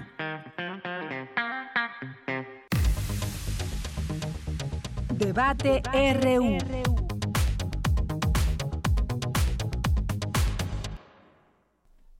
Eh, bien, pues continuamos, dos de la tarde con 22 minutos y hoy es miércoles y vamos a platicar sobre el tema de la publicidad oficial y eh, hace unos días hablábamos de lo que ganó artículo 19 en la Suprema Corte de Justicia de la Nación y que tiene que ver con cómo regular esa publicidad oficial. Ha habido esfuerzos desde, 2000, desde 2007 que pues sirvan para blindar la publicidad oficial y evitar que ésta se convierta en un insumo más para hacer promoción de las acciones de gobierno, algo que hemos venido eh, viendo de manera repetida. Vamos a platicar, aquí ya están tres alumnos de la FESA Catlán, son, ¿verdad?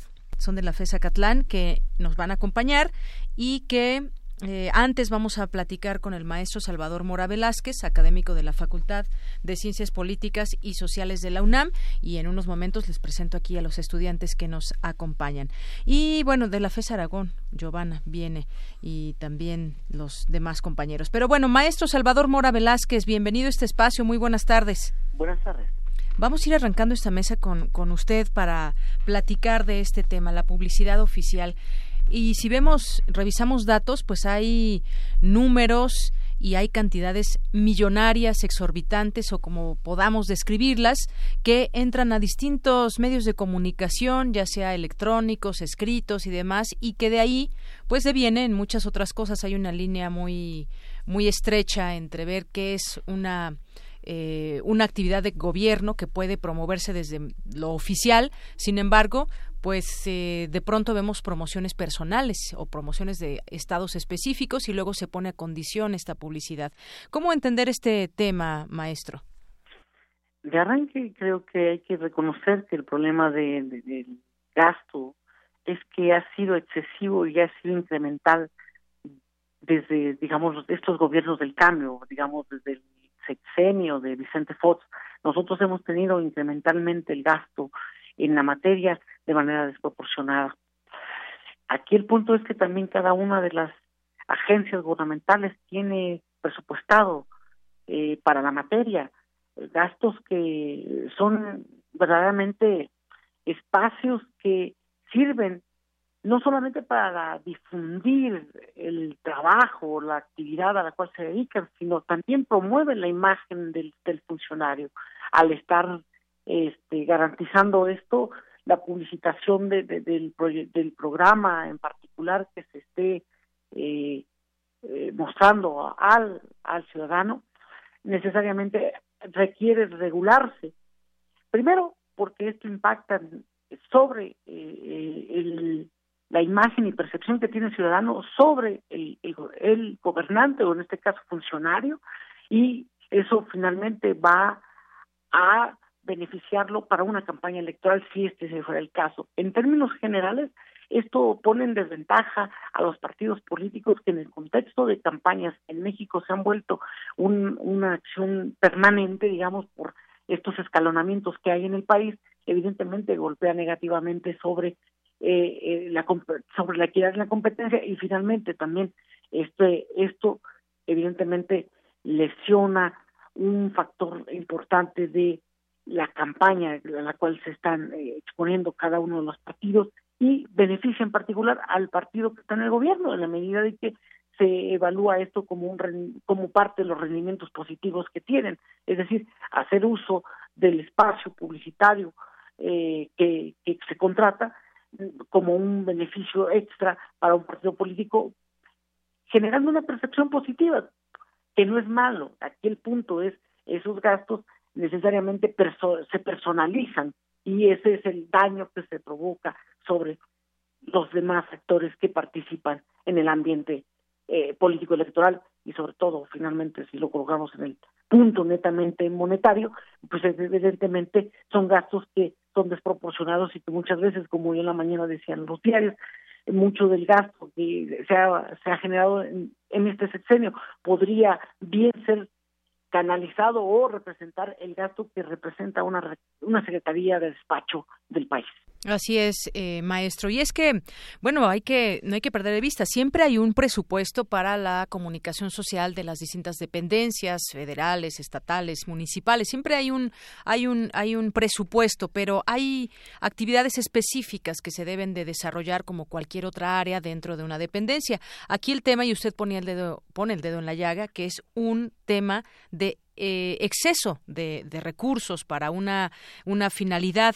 Y bueno, pues es un tema también de regulación de publicidad que genera polémica y trastoca además muchos intereses eh, privados y públicos, ya que implica que los medios de comunicación pues puedan encontrar otros esquemas de financiamiento que no solo provengan del ámbito público y tener un ejercicio periodístico lo más objetivo posible y que no obedezca intereses particulares. Es por ello que pues hoy se ve esa necesidad urgente lograr acuerdos para esta materia. Hablábamos hace unos días con gente de artículo 19 y nos decían ahora, este es un paso, no es un, no es un gran logro, pero sí es un paso, se tiene que discutir en las, en las cámaras y vamos a ver también si no apremian intereses en la Cámara de Diputados, maestro. Sí, eh, dentro de ello habría que ver el tema al cual se van a ver obligados en cuanto la sentencia, digamos, que la Suprema Corte ha establecido para que se establezca la ley en la materia, sobre todo porque al final del camino no se ha generado la disposición secundaria o leyes secundarias que regulen el uso, que regulen la contratación y, y sobre todo si se excede en este en el gasto, pues hubiera la sanción este, respectiva. Esto no se no cierra este, positivamente porque no existen estos mecanismos de regulación efectivos.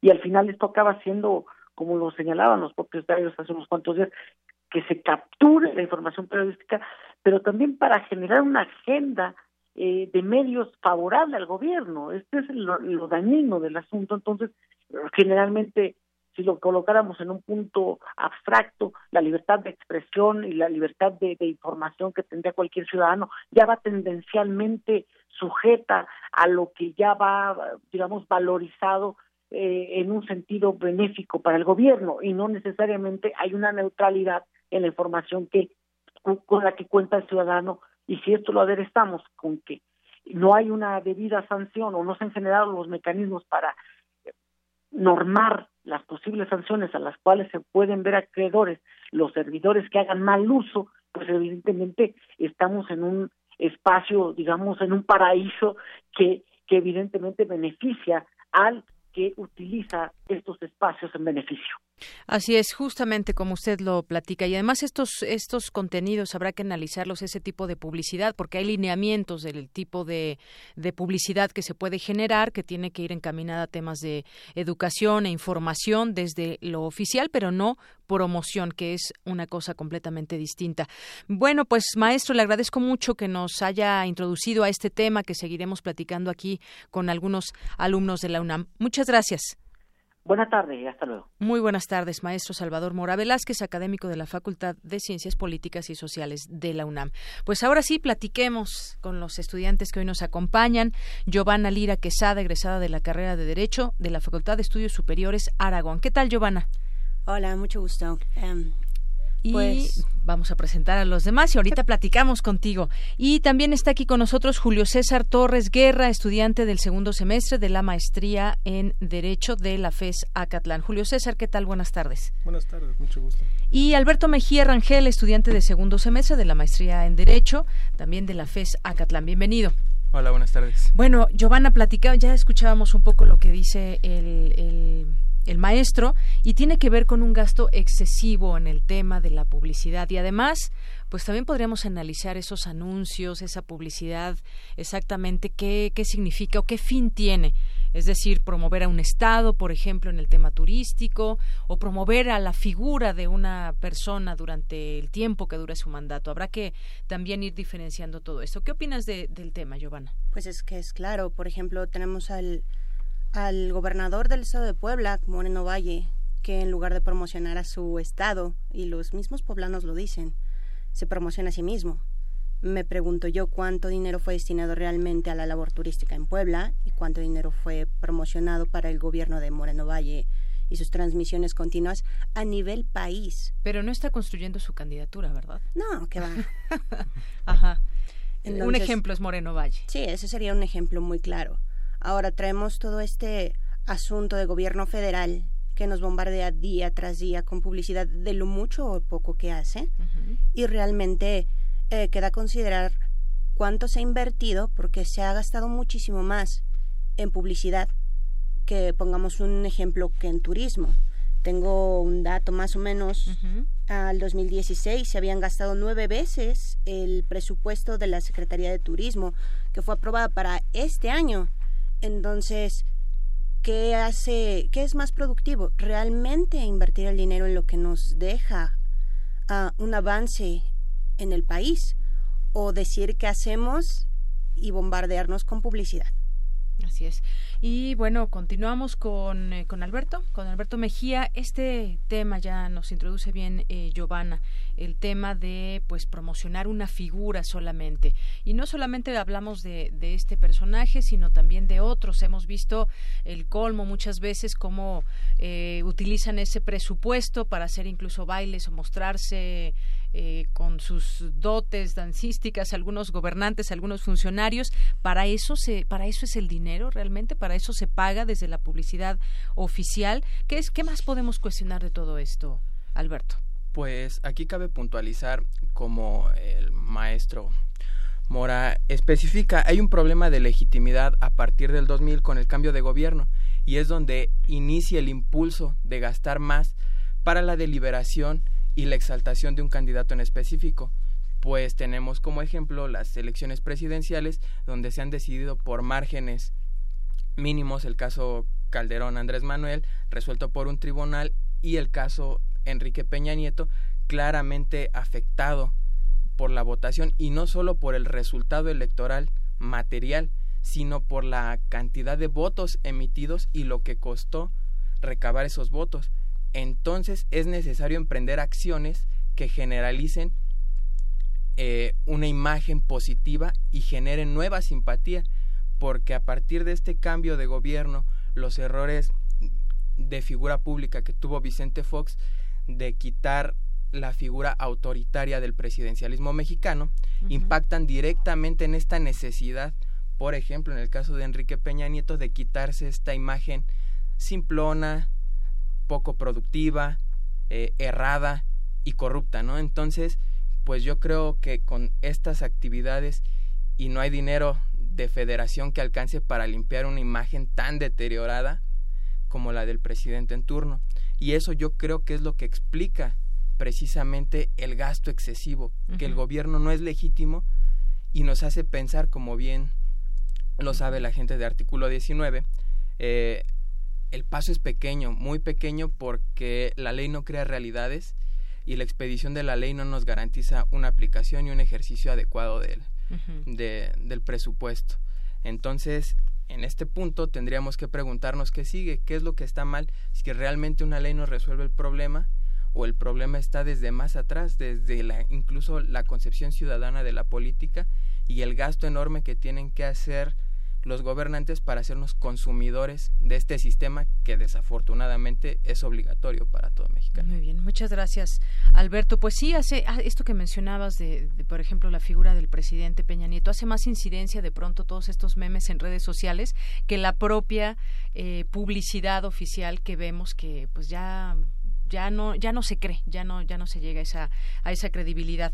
Bueno pues yo decía también comentábamos hace unos momentos con el maestro eh, Julio César sobre los esfuerzos. Desde 2007 se han realizado esfuerzos para tratar de blindar la publicidad oficial y que no sea como una moneda de cambio para que el medio hable bien de tal o cual personaje de tal o cual gobierno.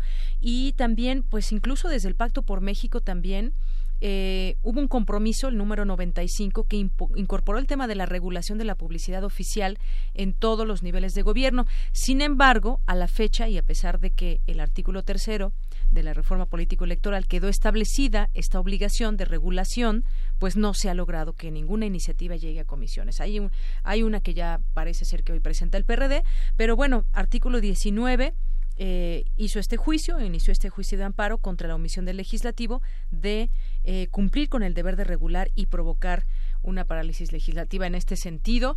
Y bueno, pues simplemente se están pidiendo cosas que creo que tienen mucha lógica, pero pero decíamos también esto puede trastocar muchos intereses públicos y privados.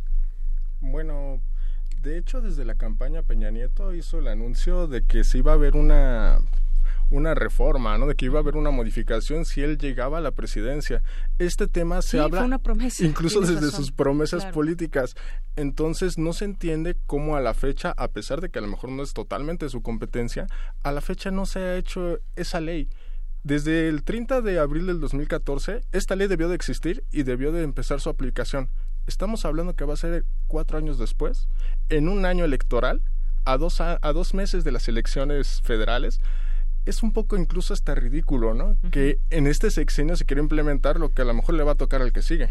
Porque hablemos de que el gobierno que está actualmente en el poder no tiene nada seguro y menos en este momento cuando ni siquiera hay un candidato que tenga una fuerza política que diga él va a ser el que va a estar en las próximas elecciones. Entonces, bueno, esto pareciera incluso un movimiento político, porque el afectado no va a ser ahorita el gobierno que sale, el afectado va a ser el gobierno que viene. Y hablaban un poco de esta cuestión de que si era la persona o a qué realmente se le estaba dando promoción. El gobierno dice los avances y lo pone con publicidad y gasta muchísimos millones en ello, pero es obligación, realmente es obligación hacer esos avances porque hicieron la promesa, incluso desde antes de las elecciones, y cada año hace la promesa de los avances que se van a hacer. Se han cancelado obras, se canceló el tren a Querétaro, por ejemplo, una obra federal, pero bueno, el dinero se ha invertido en la publicidad. Eh, eh, exactamente, y se ha retrasado, pero pues, las empresas siguen ganando y siguen teniendo sus ingresos. Eso no se puede tocar. Vemos las obras, por ejemplo, en la Ciudad de México, lo que pasó con el metro, cuánto se gastó y lo que pasó en la línea 12, o sea, realmente hablamos de que se ha gastado mucho en publicidad y no se le ha puesto el énfasis a lo que se debe.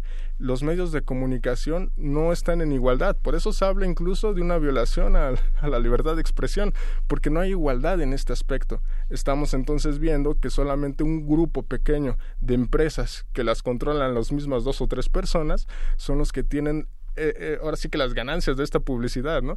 Y los medios de difusión pequeños que igual tienen mayor certeza y a veces dicen las cosas con una realidad mucho mayor que las empresas que realmente lo llevan a cabo no tienen esta difusión por eso se viola su derecho a la libertad de expresión indirectamente. Estaría muy bien escuchar ese tipo de análisis y mesas y escuchar las voces de estudiantes como ustedes en, en otros sitios, ¿no? No nada más aquí. Creo que sería muy interesante, pero pues de pronto esa publicidad pues concentra ahí algunas situaciones. Eh, decíamos, algunos de los medios que más se han beneficiado y según la fuente es fundar.org.mx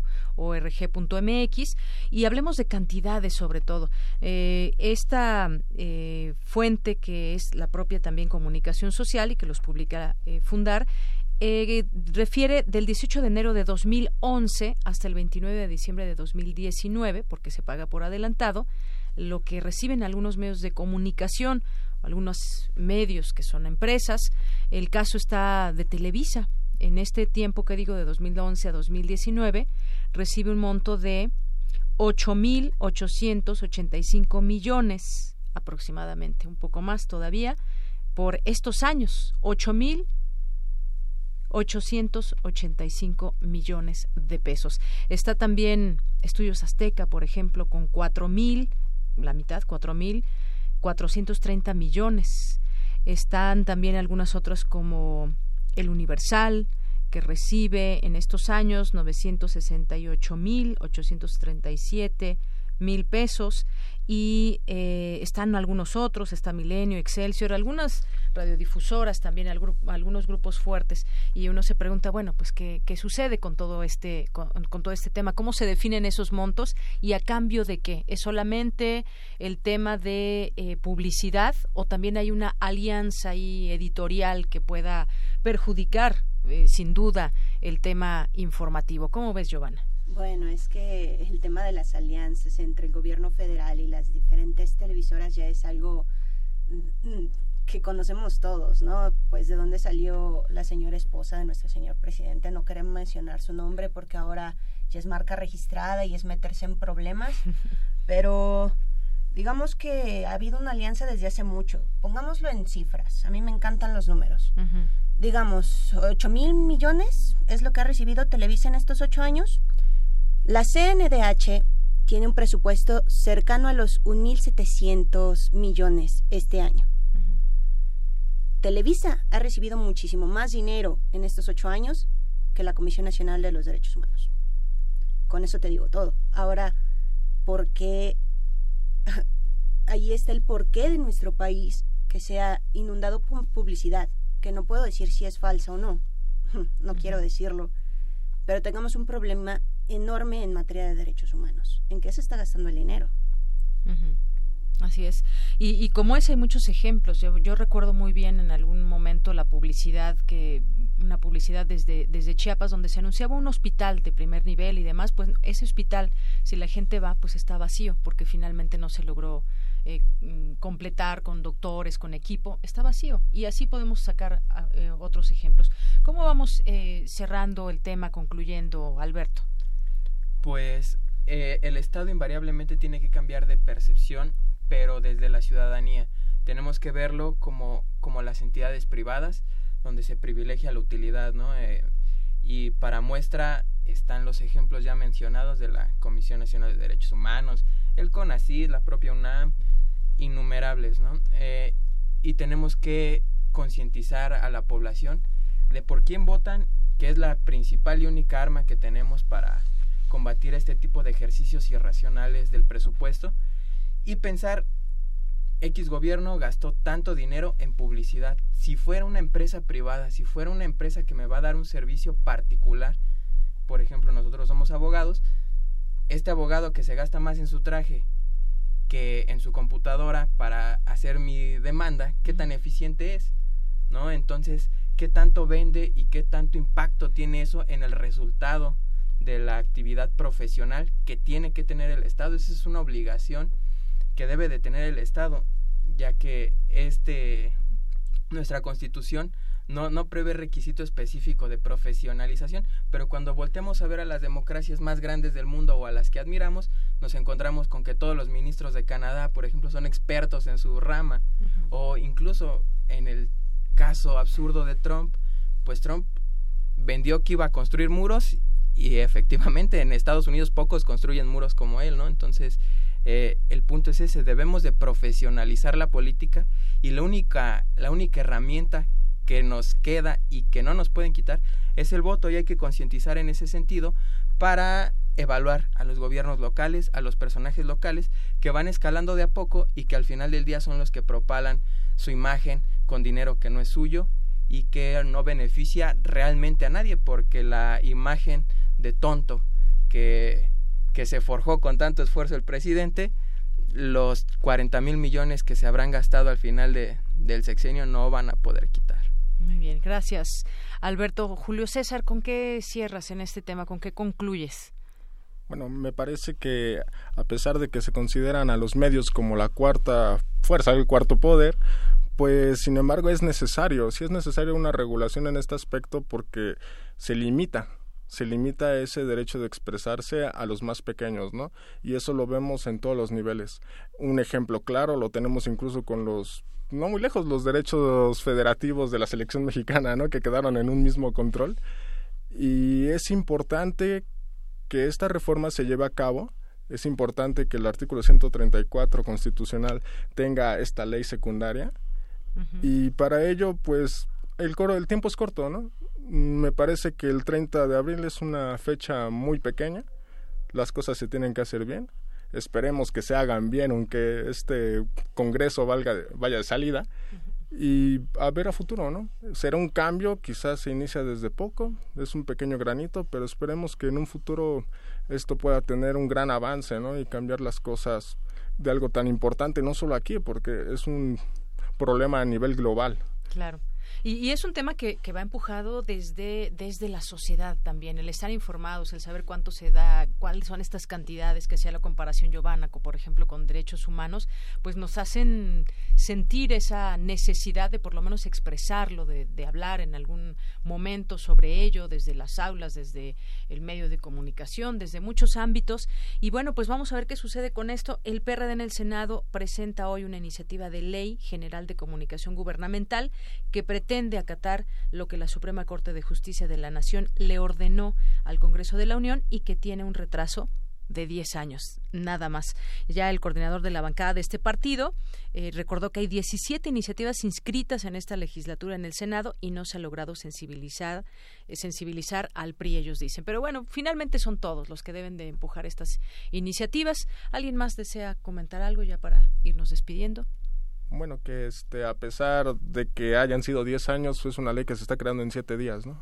Vamos a ver realmente qué tan bueno es algo que se creó en siete días teniendo diez años. Claro, y realmente cómo se logra esa regulación con los, entre los medios de comunicación y esa publicidad y qué viene de los gobiernos. Exactamente, y a ver cuántas reformas van a derivar de esta llamada ley general. Muy bien. Bueno, pues seguimos en el tema. Esto apenas empieza, esto apenas es un paso que podría darse, pues no sabemos si en los meses siguientes, años. Esperamos que no aguantemos otros 10 años más así. Pues muchas gracias a los tres. Giovanna Lira Celada, egresada de la carrera de Derecho de la Facultad de Estudios Superiores Aragón. Gracias, Giovanna. Muchas gracias. Y Julio César Torres Guerra, estudiante del segundo semestre de la maestría en Derecho de la FESA Catlán. Gracias, Julio César. Muchísimas gracias. Y Alberto Mejía Rangel, estudiante del segundo semestre de la maestría en Derecho también de la FES Acatlán. Gracias, Alberto. Muchas gracias. Y gracias a usted también que nos sigue eh, en pues las mesas de los miércoles aquí en Prisma RU de Radio UNAM. Prisma RU. Relatamos al mundo. Porque tu opinión es importante, síguenos en nuestras redes sociales, en Facebook como Prisma RU y en Twitter como arroba PrismaRU.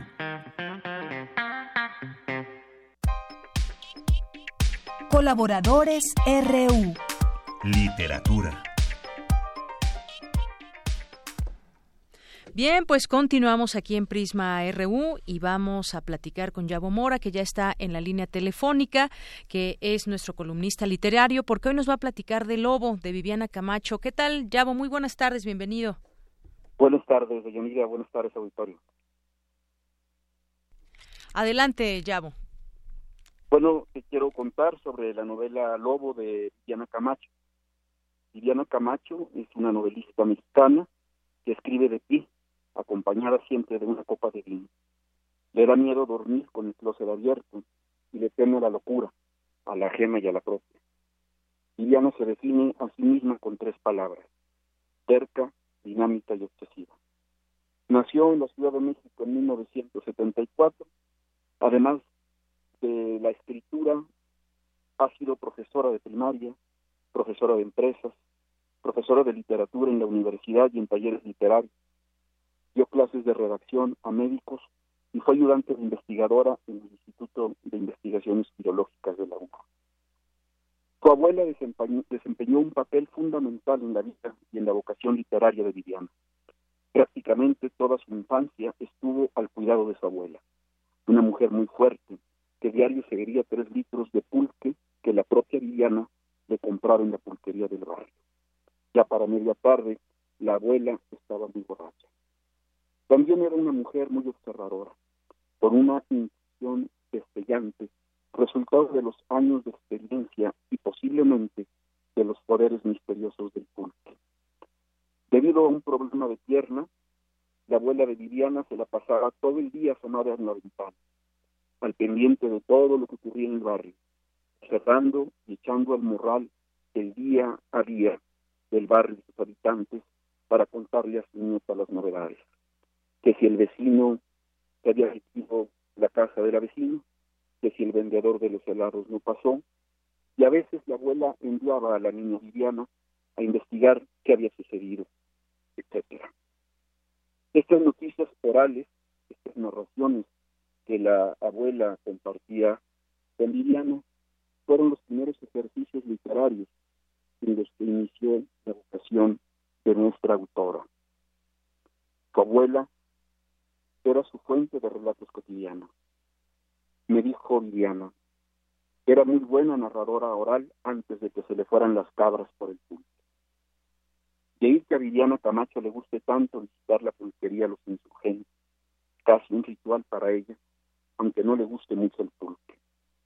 Además de su abuela, la infancia de Viviana tuvo otra fuente de literatura, su padre, un comunista estricto, con una mentalidad muy cuadrada, decía ella, y que en casa había impuesto un régimen de libros prohibidos.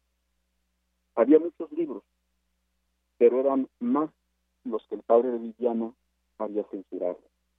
Esa prohibición lo único que provocó en la mente de la jovencita Viviana fue salir corriendo de casa a buscar esos libros. Uno de ellos, fundamental, fue los cuentos completos de Horacio Quiroga. Y de entre sus cuentos eran los favoritos de Viviana, La gallina degollada y El almacén de plumas. Déjame decirte, Deyanira, auditorio, que la novelista Viviana Camacho fue bailarina y encuadernadora de libros. Y cambió pronto la escritura porque otra vez la abuela aparece en escena. Cuando Viviana le contaba sobre la escuela y los novios, la abuela le decía, no me vengas a contar, mejor escríbelo en un diario. Y así Viviana empezó a escribir su diario desde que tenía 13 años. Hoy ha escrito más de 50 libretas que han sido su laboratorio literario. Por eso Viviana escribe también. Sin darse cuenta, se fue convirtiendo a fuego lento en una gran narradora. Y esta novela que os recomiendo es muestra de su poderosa narrativa. Lobo, publicada por Editorial Almadía, es la historia de Berenice, una joven que aspira a emprender una carrera académica. Para ello, se incorpora a trabajar con Felicia, una doctora famosa por sus investigaciones y que vive recluida en una finca de un pueblo muy lejano. Es en ese escenario en el que se desarrolla la historia de Berenice y las historias de los habitantes del pueblo, y aunque estos aseguran que los lobos han desaparecido, Berenice escucha aullidos que vienen de, lejos. El tema de la novela es la desaparición. En la pasada Feria Internacional del Libro de Oaxaca, en donde se presentó esta novela, Viviana Camacho dijo, cito, el fenómeno de las desapariciones en México me llegó de sopetón. Antes los niños jugábamos en la calle, las puertas de las casas estaban abiertas, hoy ya no confías en los vecinos ni en las autoridades en todos los niveles. Por ello abordo la desaparición como eje central de esta novela. Hasta aquí las palabras de Viviana Camacho. La desaparición, un tema muy nuestro de Yanira, una ventana que nos deja ver la lógica misteriosa de un pueblo y yo diría de un país. Por eso recomiendo la novela Lobo de la gran escritora, de la gran escritora mexicana Viviana Camacho. Muy bien, pues muchas gracias, Yabo. Y como bien dices, las desapariciones en México siempre nos, nos llegan nos llegan de sopetón y nos llegan en, pues para sentirnos, hacernos sentir mal, pero también poner los pies en la tierra del país donde vivimos y no dejar de platicar todas estas historias para que podamos incidir también en la medida que se pueda en nuestra realidad. Muchas gracias, Yabo. Gracias a ti y gracias, auditorio. Muy buenas tardes. Yabo Mora, que hoy nos recomienda Lobo de Viviana Camacho. Dos Relatamos al mundo. Relatamos al mundo. Bien, pues ya llegamos al final de esta emisión prácticamente. Nos vamos a despedir con un poco de música, hoy que es Día de Santa Cecilia, justamente con la Santa Cecilia, que eh, esta elección de, canción Un Mundo Raro de nuestro compañero eh, Rodrigo Aguilar. Me despido, soy de Yanira Morán, a nombre de todos, de todo el equipo. Le deseamos que tenga buena tarde, buen provecho y un saludo a quién? A la tía Marta. Un saludo a la tía Marta. Bueno, pues muchas gracias. Hasta mañana. Buenas tardes.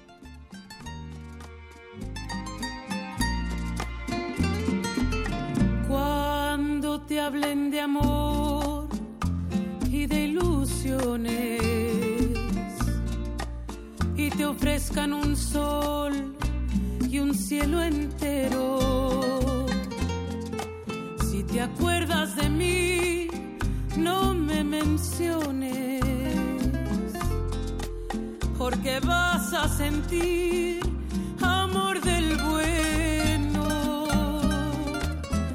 si quieren saber de tu pasado, es preciso decir una mentira. Di que vienes de allá, de un mundo raro, que no sabes llorar, que no entiendes de amor y que nunca has amado. Porque yo a donde voy hablaré de tu amor como un sueño dorado. Y olvidando el rencor, no diré que tu adiós me volvió desgraciado. Y si quieren saber de mi pasado, es preciso decir una mentira. Les diré que llegué de un mundo raro, que no sé del dolor, que triunfe en el amor y que nunca he llorado.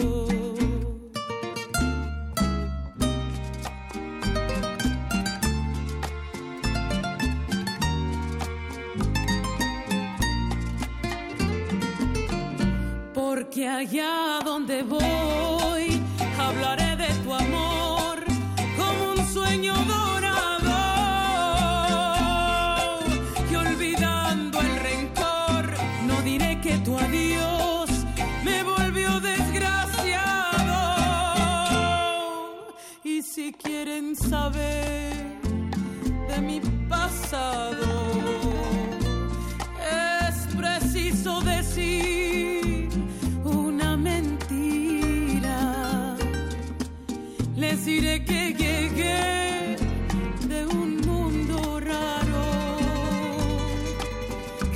del dolor, que triunfe en el amor y que nunca he llorado, que no sé del dolor, que triunfe en el amor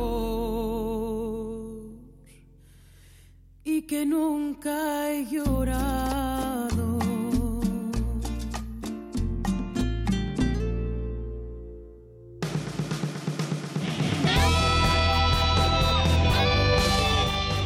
Prisma RU. Relatamos al mundo.